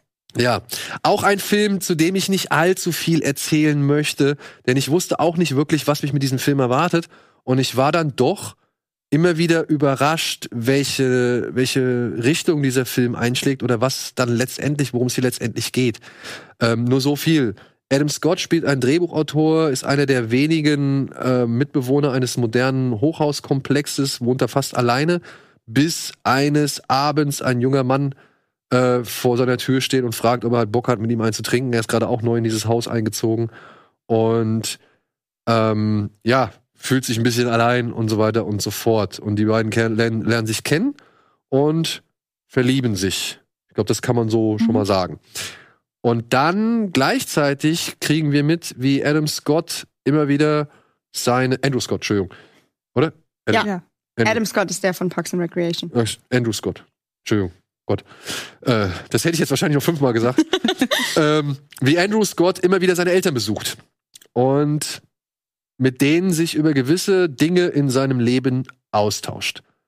Ich möchte eigentlich nicht viel mehr erzählen, das- weil, weil sowohl das eine als auch das andere ist nicht das, was es auf den ersten Blick zu sein scheint. Mhm. Und je weiter dieser Film voranschreitet, umso mehr Dimensionen, sage ich Mhm. jetzt mal, eröffnen sich. Und das ist aber auch, sage ich mal, insofern cool, weil wer das einfach straight erzählt, weiß ich nicht, ob ich das unbedingt mir angeschaut hätte. So, wie es auf diese Art und Weise erzählt ist, muss ich das wirklich jedem ans Herz legen und empfehlen, weil es halt mal wieder Gefühlskino ist, das eine andere Herangehensweise hat, das inszenatorisch auch irgendwie, sag ich mal, schön. echt schön und verspielt ist und das einfach zwei, mindestens, nee, vier tolle Darsteller zeigt. Allen voran eben Andrew Scott, der meiner Ansicht nach auch einen Oscar, eine Nominierung zumindest verdient hätte. Ja. Aber auch Paul Mescal. Ich sag mal so, die, die Meskel Ultras werden vielleicht ein bisschen enttäuscht sein, weil er nicht ganz so viel Screentime bekommt wie Andrew Scott. Mhm. Aber ich glaube auch mit der Screentime, die sie kriegen, sollten sie eigentlich recht glücklich sein. Aber ich muss sagen, die Gespräche mit Jamie Bell, Oh. die haben mich echt. Die Gespräche mit Ich Jamie Bell, ja, ich auch. Die haben mich echt erwischt. Und der Moment, wenn er mit seiner Mutter an dem Weihnachtsbaum ist und dann kommt von Pet Shop Boys You Ja, Always oh, On My Mind. ja. Und sie singen diesen Song. Und ich habe diesen Song noch nie so gehört wie Ja. in dieser Szene. Das ist so. Also ich werde ihn auch seitdem, also ich werde ihn seitdem nie wieder so hören, weil der hat plötzlich für mich eine ganz neue Bedeutung bekommen. Die Worte, die, die, die Zeilen, das ist alles. Das hat alles so viel nochmal mehr Text oder Metatext irgendwie gekriegt. Fand ich super stark. Auch der Moment zwischen den beiden, wo es so, du, sie wissen beide ganz genau, wir müssen gar nicht viel darüber reden, wir wissen, was wir uns jetzt sagen wollen und da passiert so viel in diesem kleinen Moment und ich finde, der Film ist voll von solchen Sachen und von so viel schönen, echten Emotionen, dass man auch wieder das Gefühl hat, dass man da wirklich gerade in das echte, wirkliche Privatleben von jemandem eintaucht. Und es ist einfach, oh, ich finde ihn so unfassbar schön. Ich glaube, das ist jetzt schon für mich ganz weit oben in der Top-Filmeliste dieses Jahr, Da würde ich auch auf jeden Fall mit in den besten. weil es, ach, es ist, ich, ich kann es gar nicht wirklich in Worte fassen. Ich habe auch gestern einen Podcast dazu aufgenommen und es war so schwer, erstmal wenig darüber zu reden und zu verraten, aber gleichzeitig auch den Leuten klar zu machen, warum sie diesen Film gucken müssen, weil er so gut ist und sowas, weiß ich nicht. Ich habe sowas zuvor noch nie wirklich gesehen auf dem Niveau und ich weiß auch nicht, wann das nächste Mal wieder so ein Film kommen wird. Also ich muss sagen, er hat mich schon an After Sun erinnert. Ja? Weil After Sun auch nicht alles klar ersichtlich Mhm. erzählt, sondern auf den zweiten Blick oder sag ich mal auch erst am Ende des Films wirklich alles so Ja. verstanden werden kann. Und ich finde, da ist All of Us Strangers stimmt, schon vergleichbar. Und ich finde halt auch, All of Us Strangers schafft es aus einem sehr ausgelutschten Song am Ende noch mal eine Mhm. wirklich geile Schlussszene rauszuholen. So, ja. mein, mein ganzes Leben lang habe ich dieses Lied so sehr gehasst. Wirklich. Jedes Mal an Weihnachten, wenn es losging, dachte ich mir, oh nee, weg damit, weg damit. Schon allein, wenn bei MTV das erste Bild in der Wüste, nein, auf gar keinen Fall. Und dann sitze ich da und ich habe den zweimal schon gesehen. Ich hab beide Male, ich habe Rotz und was Ja, das, also wirklich, ich war auch erstaunt, ne? Also ich meine, der Song hat ja schon so eine gewisse, so, so eine gewisse pathetische Ader. ja, Ja? und die auch immer gut, gut ausgeschlachtet wird, so. ja. Aber ich sitz da und dann kommt der Song und ich sehe die Bilder und denk mir nur so, was ist jetzt hier Ja. verkehrt, Alter? Ich habe den Song schon fünf Millionen Mal gehört. Warum muss ich jetzt heulen? Ja. So, warum muss ich jetzt heulen? Ja. Aber es ist einfach, ey, es ist so, es ist ein schönes Ende. Es ist einfach Ja. ein rundes, schönes Ende, das auch auf mehrere Ebenen gesehen werden kann, will ich gar nicht abstreiten. Aber in dem Moment habe ich mich dafür entschieden, ich finde es einfach schön. Ja. Und schön traurig. Ja, genau. Aber trotzdem nicht so, dass man aus dem Kino geht und richtig deprimiert ist, sondern man hat so ein wohliges Gefühl danach, finde ich. Ja, also sehr- es also- hat was Lebensbejahendes. Es gibt wenig Filme, die es schaffen, einem mit einer Traurigkeit aus dem Kino zu schicken, bei der man sich nicht wirklich auch niedergeschlagen oder, oder furchtbar fühlt oder so, sondern eher, ja, ach, das war so schön, Ja, ja. oder? Ja. Ja. Also ich musste daran denken, und ich würde den Filmleuten vielleicht damit schmackhaft machen, wäre das Gespräch in Call Me By Your Name zwischen Vater und Sohn Ja. so abgefeiert hat, wie wir hier alle unter anderem.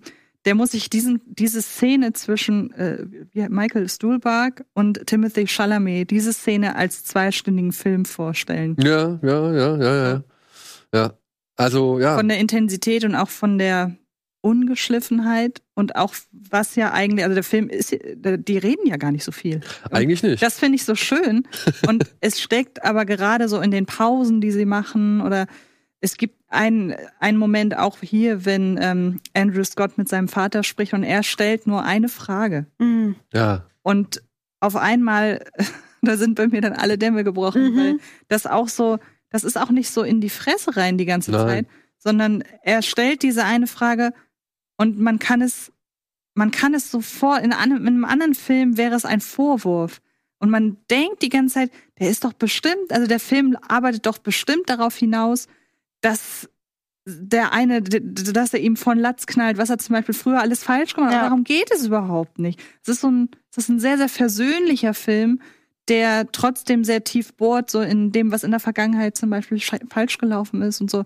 Und ähm, ja, fand ich. Und auch, der hat ja dann gegen Ende hin sogar noch so ein, zwei Genre-Elemente inszenatorisch, Mhm. ohne dass der jetzt ins Genre geht, aber so. Naja, ist schon ein Genrefilm. Ja, aber da können wir nicht näher drauf eingehen. Genau. Es, es ging mir zum Beispiel jetzt um die U-Bahn-Fahrt, wo Ja, dann Ja. plötzlich so Gesichter verzerren und so. Also es ist wirklich ein, auch so ein spannender Film so von der Inszenierung, dass das total spannend ist, sich anzugucken, mit welchen Farben auch gespielt wird. Die Musik ist ja auch eine, spielt ja auch eine ganz wichtige Rolle und so weiter. Also Ja, und auch, Film. und auch so Expectations, ne? Also die Mhm. Erwartungen, die man vielleicht anhat, wenn man gar keine Ahnung hat. Am Anfang, wenn er zum ersten Mal, da folgt er so eine Zeit lang Jamie Bell. Und dann kommt Jamie Bell aus dem Laden raus und ich habe gedacht, ah, okay, darum geht's jetzt. Hm. Mhm. Und nein, es geht nicht darum. Ja, Ja. aber durch eben die Anmutung von Jamie Bell Ja. ähm, äh, kann man auf diesen Gedanken kommen so. Und das fand ich irgendwie spannend zu sehen. Okay, nee, das ist es eigentlich gar nicht. Und das macht der Film eigentlich die ganze Zeit.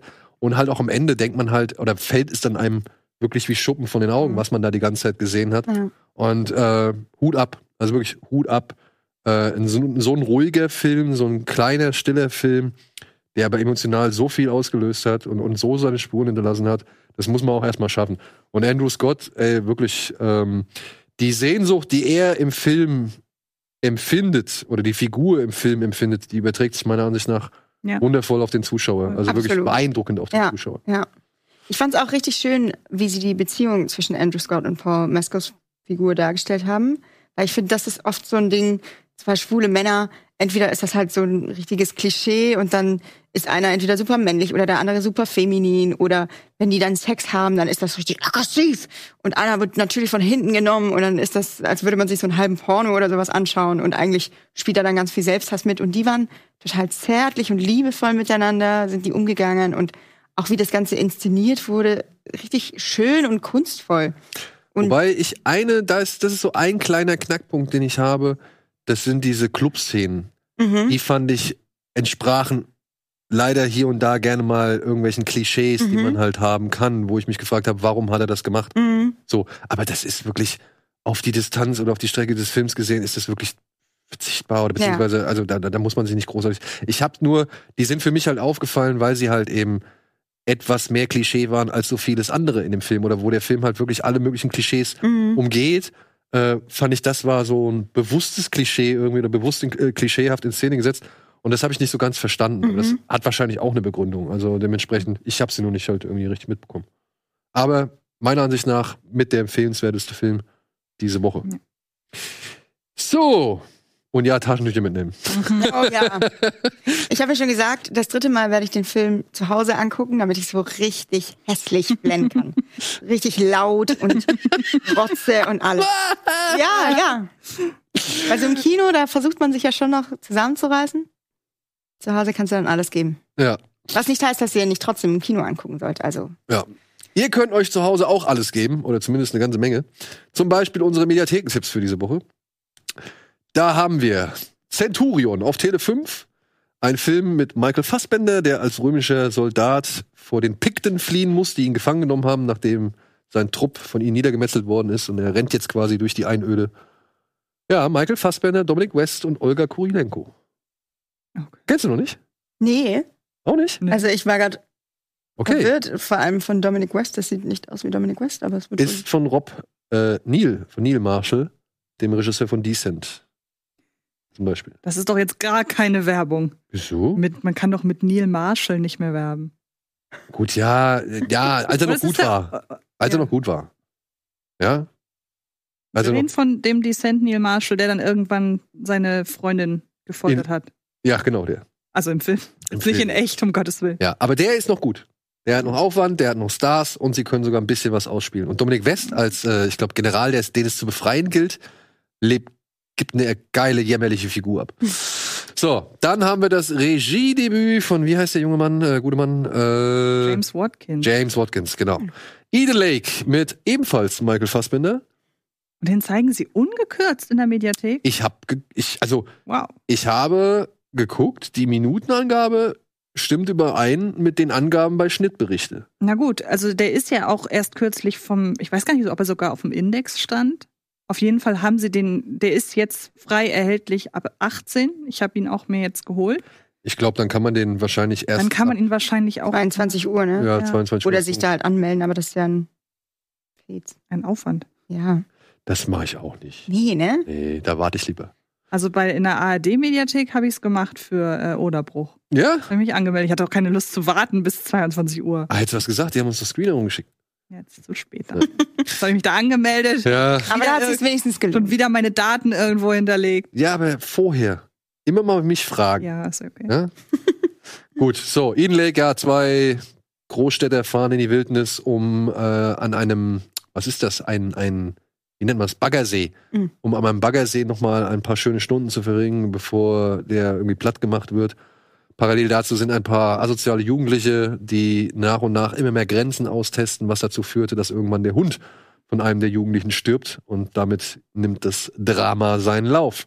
Und mit Drama bin ich noch sehr vorsichtig, denn es ist wirklich harter Tobak, der dann folgt. Da geht man nicht so raus wie aus All of Us Strangers und sagt sich, oh, es war aber schön. Nee, da zittert man und sagt, ich will nie wieder nach England. Ja, Ja. Äh, mit, ja, wie gesagt, damals noch eher unbekannten Leuten. Jetzt inzwischen kennen sie sehr viele Leute und auch noch mit einer ganzen Menge da Jungdarsteller aus This is England. Mhm. Hast du den noch nicht gesehen? Nein. Alter, aber dann so hart. gucken den nicht unbedingt vielleicht auf Tele 5 an, sondern versuch den irgendwo auf DVD oder sonst irgendwas zu kriegen, weil ich weiß nicht, wie die Qualität jetzt unbedingt ist, aber der ist Mhm. wirklich fies. Mhm. Der ist wirklich fies. Ja? Also zumindest war er damals mal sehr fies. Ich kann sein, dass man heutzutage, nachdem man Terrifier 2 überstanden hat, sagt auch, Ich finde es auch gut, dass du das immer wieder anbringst. Ist nicht so, als würde ich heute ich muss- Nacht um ich halb elf diese- zu Hause ich habe ankommen. diese Sprachnachricht immer noch im Ohr. Hast du Ich freue mich schon richtig auf den dritten Teil. Den gucken wir zusammen. ne? Das können wir gerne machen, aber dann musst du dir auch anhören, wie ich da rumschreien. So. Okay. Also in dieser Konstellation würde ich den vielleicht mitgucken, weil ich habe ja den zweiten abgebrochen. Ah, dann holen wir noch Wolf dazu. Ja. wird- Das, wird ist das. Ich kann nichts abbrechen. Ich muss das sehen. Ich muss sehen, wie das Gute gewinnt. Aber Spoiler, passiert ja nicht in dem Film. Ja, aber gutes Stichwort für den nächsten Film, Curveball. Wir machen die Wahrheit. Äh, ein, wie soll man sagen, eine Spionagesatire über einen wahren Fall. Äh, nämlich der deutsche, der Bundesnachrichtendienst, der BND, hat äh, irgendwann vor ein paar Jahren die Information bekommen, dass Saddam Hussein noch, ja, Giftgase oder chemische Waffen herstellt. Und jetzt muss ein Beamter des BND mit einem Informanten aus Irak, aus dem Irak, ergründen, ob das stimmt. Und naja, sie nutzen oder beziehungsweise sie ermitteln diese Informationen, die irgendwann dazu geführt haben, dass der Amerikaner in den Irak einmarschiert, um Saddam Hussein platt zu machen, weil er glaubt, er hätte noch äh, Massenvernichtungswaffen, was zu dem Zeitpunkt aber schon als falsch äh, bewiesen worden ist. Und der Film zeigt halt, welche Anteile die deutsche Regierung daran hat. Und das ist wirklich, Spannend. es ist spannend, es ist aber auch wirklich bitter mit anzusehen, wie da Leute einfach nur irgendwie um ihre Position scharren und, und, und ihre, ihre eigenen Vorteile irgendwie hervorarbeiten möchten und das eigentliche Problem schon wieder komplett außen vor gelassen wird. Also, wenn man es nicht in Reality. Reality schafft, äh, guckt euch Curveball an. Wirklich, ist ein echt guter Spionagefilm aus Deutschland. Ich war auch überrascht. Ich habe den, ist von dem Regisseur, der vorher gemacht, äh, Zeit der Kannibalen gemacht hat. Ach ja, den habe ich gesehen. Ja, und den fand ich auch schon cool. Der auch schon gezeigt hat, welche, sag ich mal, Auswirkungen die Hinterzimmergespräche von irgendwelchen Geschäftsleuten irgendwie zur Folge haben können. Äh, also zur Folge haben. So, und dann haben wir in der Arte-Mediathek sowohl eine Dokumentation über Martin Scorsese, äh, interessant wahrscheinlich für den einen oder anderen, der jetzt immer noch gerne mal ein bisschen mehr über den Mann erfahren möchte, geht mal so einmal den ganzen Werdegang, ich glaube sogar bis Killers of the Flower Moon durch. Und dann, wir haben jetzt hier nur den ersten Teil stehen, aber ich habe zu spät entdeckt, es gibt auch Teil 1, äh, Teil 2 und Teil 3 von Infernal Affairs in der Arte Mediathek. Und wer die noch nicht gesehen hat, unbedingt anschauen. Ihr mögt The Departed oder ihr mögt The Departed nicht, unbedingt anschauen. Denn Infernal Affairs 1 ist die Vorlage für The Departed. Ah. Und Scorsese oder wer auch immer die Pate geschrieben hat, kann mir bis heute nicht erzählen, dass sie nicht diesen Film vorher gesehen haben oder noch nie was von diesem Film kannten, äh, nichts von diesem Film kannten oder irgendwie dergleichen. Denn es gibt Szenen, die sind eins zu eins in Departed übernommen wurden. Hat er nicht zugegeben, dass ein Remake ist? Er sagt, er wusste es nicht. Also es gab immer diese Aussage, ja, wir wussten es nicht so wirklich, wir haben dieses Drehbuch gekriegt und es war toll und dann haben wir gesagt, wir machen's. Und wie gesagt, dafür sind mir halt Szenen zu dicht am Original drin, als dass niemand in der Produktion das Original irgendwie gesehen hat. Oder zumindest um die Behauptung zu stützen, dass niemand das gesehen hat. Also hier geht's halt auch wie bei Departed um einen Spitzel der Polizei in Gangsterkreisen und einen Spitzel der Gangster in der Polizei. Und als dann irgendwie rauskommt, dass ja sowohl in Gangsterkreisen ein Spitzel vorhanden sein muss, wie halt auch bei der Polizei, müssen die beiden halt gegenseitig Jagd aufeinander machen. Das Ende ist anders. Es gibt auch hier ein, zwei weniger Figuren. Die Figur von Mark Wahlberg zum Beispiel gibt es im Hm. Original nicht. Ja? Dann gibt's aber noch Teil 2 und Teil 3. Teil 3 setzt unmittelbar nach Teil 1 an und zeigt, wie die Figur von Matt Damon Matt Damon. Matt Nee, Damon. ja, okay. Das würde anhand von Departed nicht mehr gehen, aber er zeigt halt, wie die Figur von Matt Damon danach versucht, Spitzel in den eigenen, in den Polizeikreisen ausfindig zu machen. Das würde jetzt halt, wie gesagt, mit der Figur von Matt Damon nicht gehen. Hier macht's halt Andy Lau.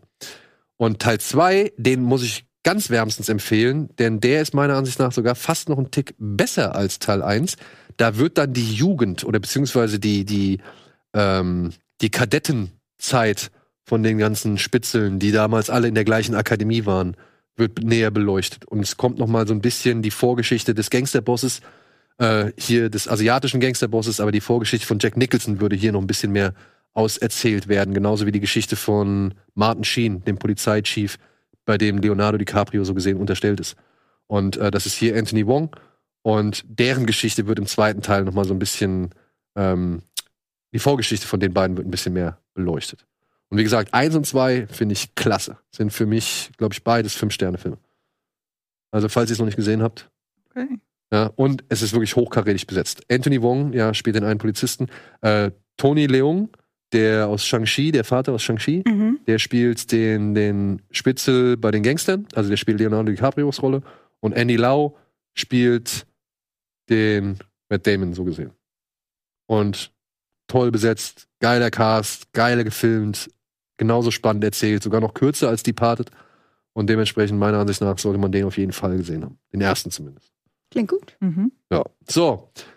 Dann haben wir noch ein paar Streaming-Tipps. Können wir mal schnell abhaken. Ja, was haben wir hier? Taylor, kennt ihr sie? Ja, ich Taylor. finde sie sehr witzig. Taylor Tomlinson. Ich muss auch sagen, ich habe ein Special, nachdem ich bei uns im Forum so ein bisschen was zu ihr gelesen hatte, hatte ich ein Special mir mal angeguckt auf, auf Netflix. Und das fand ich unbedingt, nicht unbedingt von den Punchlines so cool, aber wie sie mit den Leuten Ja. agiert, das ist schon echt, das macht schon sehr Spaß. Sie ist inzwischen ja auch ähm, Host von der NBC Late Night Show, wenn ich das richtig mitbekommen habe. Und äh, das ist jetzt ihr, glaube ich, drittes oder viertes Special für Netflix, wo sie sich unter anderem darüber oder damit auseinandersetzt, dass Leute, und das finde ich eine spannende These eigentlich, dass Leute einem nichts mehr gönnen. Also beziehungsweise, dass es niemanden gibt, der einem alles gönnt. Also wenn du eine tolle Frau hast, ein tolles Haus hast, zwei wundervolle Kinder hast, dann ist es insofern immer nur cool für einen, sobald da irgendwie bekannt wird, okay, die Familie ist, die, die, die, Mhm. die Eltern sind tot oder das ist ein Scheidungskind oder der hat eine schwere Krankheit oder sonst irgendwas. Dann ist das alles cool. Aber wenn das alles nicht, also wenn da nicht irgendwie so ein Haken dran wäre, Mhm. würde man wahrscheinlich einem es nicht gönnen, dass er einfach nur ein ganz normaler Typ oder eine ganz normale Frau ist, die zwei Kinder hat, einen guten Job hat, irgendwie ein schönes Haus hat. Ja, also Hatten wir ja auch vorhin mit den privilegierten Leuten bei einer Million. Ja. Ja. Und äh, das ist so wohl das, der Leitfaden äh, von ihrem neuen Special. So, dann haben wir einen Film, den habe ich selbst noch nicht gesehen, aber ich fand es irgendwie ganz interessant, weil ich von dem auch noch nie was vorher gehört habe. The Loneliest Boy in the World. Da geht es um einen jungen Mann, der in einer Einöde wohnt und keine Eltern, keine Verwandten mehr hat. Und dann fängt er an, irgendwelche Leichen aus dem Fr- Friedhof auszubuddeln. Warum auch immer. Und die leben aber dann. Und mit denen unterhält er sich dann. Was natürlich aber zu weiteren Problemen führt. Mhm. Wie gesagt, ich weiß nicht, wie er ist. Er hat jetzt auch nicht irgendwie die überragendsten Wertungen, so was ich jetzt auf den ersten Blick gesehen habe, bekommen. Aber ich habe gedacht, ey, vielleicht ist das ja mal so ein Tipp. Man kriegt ja mal hier und da irgendwie so einen kleinen Zombie-Film nicht immer unbedingt mit. Gucken. Ja. Dann haben wir noch zwei Monster-Filme. Zum einen Colossal mit Anne Hathaway. Kennt ihr den? Ja. Ja. Den mochte ich. Ich mochte den auch. Ja. Also sie ist eine Frau, die ist am Boden angekommen, hat ein Alkoholproblem, hat von Freund sich gerade getrennt, kommt, muss zurück zu ihren Eltern in die Kleinstadt und stellt dort fest, hm, da ist ein Monster in Korea, das über Seoul latscht und ich kann es beeinflussen. Warum?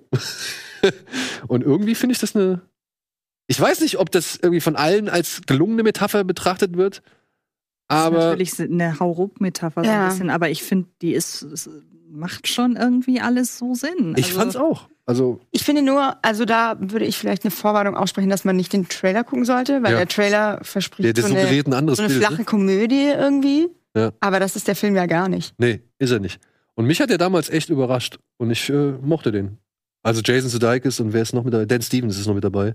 Ah, Äh, stimmt. ist ja auch noch prominent besetzt. Ja. Also dementsprechend macht Spaß. Ja, und dann haben wir bei Amazon noch King Kong von Peter Jackson.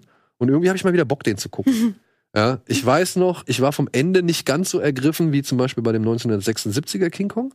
Ich fand die Szene auf dem zugefrorenen See ein bisschen Panne. Mhm. Aber ich mochte das auf der Insel. Wenn sie da mit diesen Dinos, diese Stampede von diesen äh, Brontosauriern oder T-Rexen, ich weiß es nicht mehr genau. Aber den Kampf zwischen den, dem T-Rex und, und äh, King Kong und noch irgendwie einer anderen, anderem Riesenvieh und halt diese, diese Stampede, fand schon geil. Ich nur noch an diese creepy Kinder erinnern, die da so. ja, ich meine, ich weiß nicht, wie er wirkt. Vielleicht ist er auch mittlerweile echt nicht gut gealtert. Kann man jetzt herausfinden. Aber Adrian Brody, Jack Black, Naomi Watts, ich habe irgendwie echt. Und Thomas Kretschmann. Ja. Thomas Kretschmann. Ja. äh, äh, habe ich mal wieder ein bisschen Bock drauf zu gucken. So, und dann gibt's auf Amazon Prime noch zwei Filme, bei denen habe ich mich immer so ein bisschen gestreut, den ersten Teil zu gucken. Er hieß The Witch Subversion. Der lief mal auf dem Fantasy Filmfest, handelt von einem jungen Mädchen, das eigentlich ein total unscheinbares Leben führt, aber eines Tages macht sie bei so einem Talentwettbewerb mit und wird dadurch erstmals landesweit entdeckt. Und plötzlich tauchen Spezialeinheiten in ihrem Dorf auf und versuchen sie zu entführen, was dazu führt, dass sie ungeahnte und bisher unbekannte Kräfte freisetzt. Was Und- ist denn ihr Talent im Wettbewerb? Bitte? Was ist ihr Talent im Das weiß Wettbewerb? ich nicht. Ach so. Ich, wie gesagt, ich habe es ja nie gesehen. Ach so, entschuldige. Ja. Und ich wusste aber, dieser Film, das haben alle möglichen Menschen, die den beim Fantasy Filmfest gesehen haben, haben gesagt, naja, der braucht ein bisschen, bis er im Gang kommt. Und dann, wenn es losgeht, ist er aber auch schon wieder vorbei. Und dann habe ich mir gedacht, ja, warte, dann warte ich doch einfach, bis der zweite Teil da ist. Und jetzt sind beide Teile auf Amazon Prime erhältlich. Und ich denke mal, jetzt kann man sich die drei Stunden schön hintereinander wegballern. Also ich weiß nicht, worum es, also im zweiten Teil geht es halt um die Fortführung dessen, was halt mit ihr ist. Korea. Vom Autor von I Saw the Devil. Ah, okay. Ja, also ist vielleicht ja auch nicht ganz frei von Reiz. So, Habt ihr ansonsten noch irgendwas? Der Kinostart von Die Farbe Lila. Stimmt, das haben wir jetzt. Ah, Entschuldigung, hättest du was gesagt? Aber ja, sorry. Aber also es gibt auch jetzt nicht so. Der läuft heute auch. Ich habe ihn nicht gesehen, du hast ihn auch nicht gesehen. Ist eine Musical-Version, beziehungsweise, Das ist die Verfilmung des Broadway-Musicals. genau. Steven Spielberg hat diesen Film einmal einstmals gemacht. Davon gab es eine Broadway-Musical und das haben sie jetzt nochmal verfilmt. Genau. Also Haben das Broadway-Musical basiert nicht auf dem Steven Spielberg-Film, sondern auf dem Roman. Auf dem Roman, okay, Ja. Entschuldigung. Und haben sie irgendwas äh, verändert? Ähm, ja, also es ist schon, es, wie gesagt, es basiert auf dem Roman. Das heißt, es ist nochmal so ein paar Elemente, die in dem Steven Spielberg-Film nicht drin waren. Vor allem aber die, ähm, die Beziehung, die Celie, die Hauptfigur, zu dieser Sängerin Chuck Avery hat, die gleichzeitig auch die ehemalige Geliebte von ihrem Mann war. Und da haben sie so ein bisschen mehr, was halt in dem Roman vorkommt, dass sie wirklich in die verliebt ist und so. Das hatte Steven Spielberg nicht in seinem Film. Das hat er auch schon zugegeben, dass das eigentlich so sein größtes Versäumnis war für den Film. Ich mag den Film von Steven Spielberg total gern. Ich finde auch das Musical richtig gut. Ich habe mir das früher immer bei YouTube in so einer mitgefilmten Version angeguckt. Und ich muss sagen, ich finde der Film mh, leider irgendwie, also es, es, er ist gut, aber nicht so gut, wie er eigentlich sein sollte. Also er sieht schön aus, aber das Pacing ist irgendwie komisch. Dann finde ich, Coleman Domingo passt nicht so. Also er übernimmt die Rolle, die damals ähm, Donald Glover, Danny Glover gemacht hat, Danny. gespielt hat. Also diesen, diesen bösen äh, Mann. Und ich finde, er ist dazu sehr sympathisch, als dass man ihn wirklich als diesen furchtbaren Menschen darstellt. Und die Songs finde ich eigentlich auch wunderschön, obwohl sie da jetzt auch wieder was dazu gedichtet haben, was nicht hätte sein müssen. Und das kommt irgendwie alles, weil es so eben so komisch alles getimt ist, kommen die Songs gar nicht so gut rüber, wie sie eigentlich rüberkommen sollten. Weil es sind halt richtig viele schöne Gospel-Lieder und vor allem ähm, Fantasia und wie heißt jetzt nochmal, die jetzt auch für einen Oscar nominiert wurde, genau für die Rolle, die in Orange is the New Black mitspielt. Ah, mh, Oh Gott. Ich hab's vergessen. Wir. Aber naja, also die beiden sind auch wirklich super und sie haben auch ähm, am Broadway die beiden Rollen schon jeweils gespielt. Also die wissen, was sie tun und machen das auch da total schön. Aber irgendwas hat mir einfach gefehlt. Also auch so diese, diese Tiefe. Ich weiß noch, dass die Farbe Lila war für mich, glaube ich, der erste Film, wo ich so richtig übel geheult habe als Kind, als ich den das erste Mal gesehen habe. Gerade am Ende, als sich die Schwestern dann, also ich denke, das kann ich sagen. als- Äh, ich weiß nicht. das Ende ist sehr emotional und ähm, das finde ich, schafft der neue Film irgendwie nicht so ganz diese die Tragweite dieses Moments zu darzustellen, weil er aber auch irgendwie, ich finde, der wirkt irgendwie zu sanft. Mhm. Also weil es ist, sie hat dieses furchtbar schreckliche Leben, wird äh, von ihrem Vater, der sie äh, vergewaltigt hat, äh, einfach verkauft quasi an den nächstbesten Mann, der sie auch misshandelt, wo sie dann eigentlich als als Sklavin für den arbeiten muss und ähm, ja lernt dann so langsam äh, zu sich selbst zu stehen und halt zurückzukämpfen quasi. Und das wirkt alles und nicht nicht nur wegen der Lieder, also nicht, wenn man sagt, oh Musical, alles ist happy und deswegen kann das gar nicht so tragisch sein. Es ist irgendwie, ich weiß auch nicht. Ich glaube, weil es einfach alles zack, zack, zack, zack, zack und das Frag mal Lars von Trier. ja. Ja, also ich weiß nicht, ob äh, ein Musical immer zwingend früh Nee, eben gar nicht. Also überhaupt nicht. Und auch da gibt es auch Momente, die emotional sind, auch durch die Songs. Aber es hat irgendwie nicht so, bei mir nicht so angeschlagen. Was ich echt schade finde, weil das war auch ein Film, auf den ich mich super gefreut habe dieses Jahr und wirklich schon sehr lange sehr gespannt war, den zu sehen. Aber Louis Gossett Jr. spielt da nochmal mit. Krass, den haben wir auch schon lange nicht mehr gesehen. Mhm. Naja. Und äh, Corey Hawkins, der auch wieder richtig gut war. Und der kann so gut singen. Mensch. Ja. Und dann wird so ein schlechter Film aus. Nein, er ist nicht schlecht. Okay. Das möchte ich nicht so sagen. ein, ein, ein, ein hinter den Erwartungen zurückbleiben. Ne? Ja, genau. Aber meine Erwartungen waren auch sehr hoch. Also vielleicht geht ihr da rein und findet das alles wundervoll. Ja. Oder ihr geht in irgendeinen anderen dieser Filme, die wir heute hier vorgestellt haben, oder ihr schaut sie euch zu Hause an. Was immer ihr auch macht, wir wünschen euch viel Spaß dabei. Wir bedanken uns ganz herzlich bei auch dem Supporters Club für die Unterstützung. Falls ihr Bea unterstützen wollt, geht gerne mal auf äh, Stream Queens, ihrem Podcast. Da ist zum Beispiel Antje auch mal hin und wieder zu Gast. Oder du Mel war, glaube ich, auch. Ich war auch schon da. ähm, wenn ihr Antje mal richtig schön streiten hören wollt, dann hoffe ich, äh, wird ihr demnächst bei eine Stunde Horror ähm, eine richtig gute Diskussion Ja. bevorstehen zum Thema Lisa Frankenstein. Das wird spannend. Denn ich glaube, Tilo Gosiohan findet den Film nicht so Ich gut. habe ihm gestern geschrieben, als sie aus dem Kino kam und habe gleich zwei Sprachnachrichten bekommen. Ich hoffe, die werden dann auch abgespielt. Mal gucken, wäre eine Idee. Ja. Und ansonsten freuen wir uns natürlich, wenn ihr uns auch wieder einschaltet beim nächsten Mal oder bei Bada Binge ein bisschen zuhört. Oder ja, freut euch. Beziehungsweise, ja, es wäre doch cool. Bei uns im Forum, wie auch über Twitter und andere soziale Medien, haben wir eine kleine Umfrage gestartet. Nächste Woche jährt sich unser tatsächlich zehnjähriges Jubiläum. Also nächstes Jahr, äh, nächste, nächstes Jahr.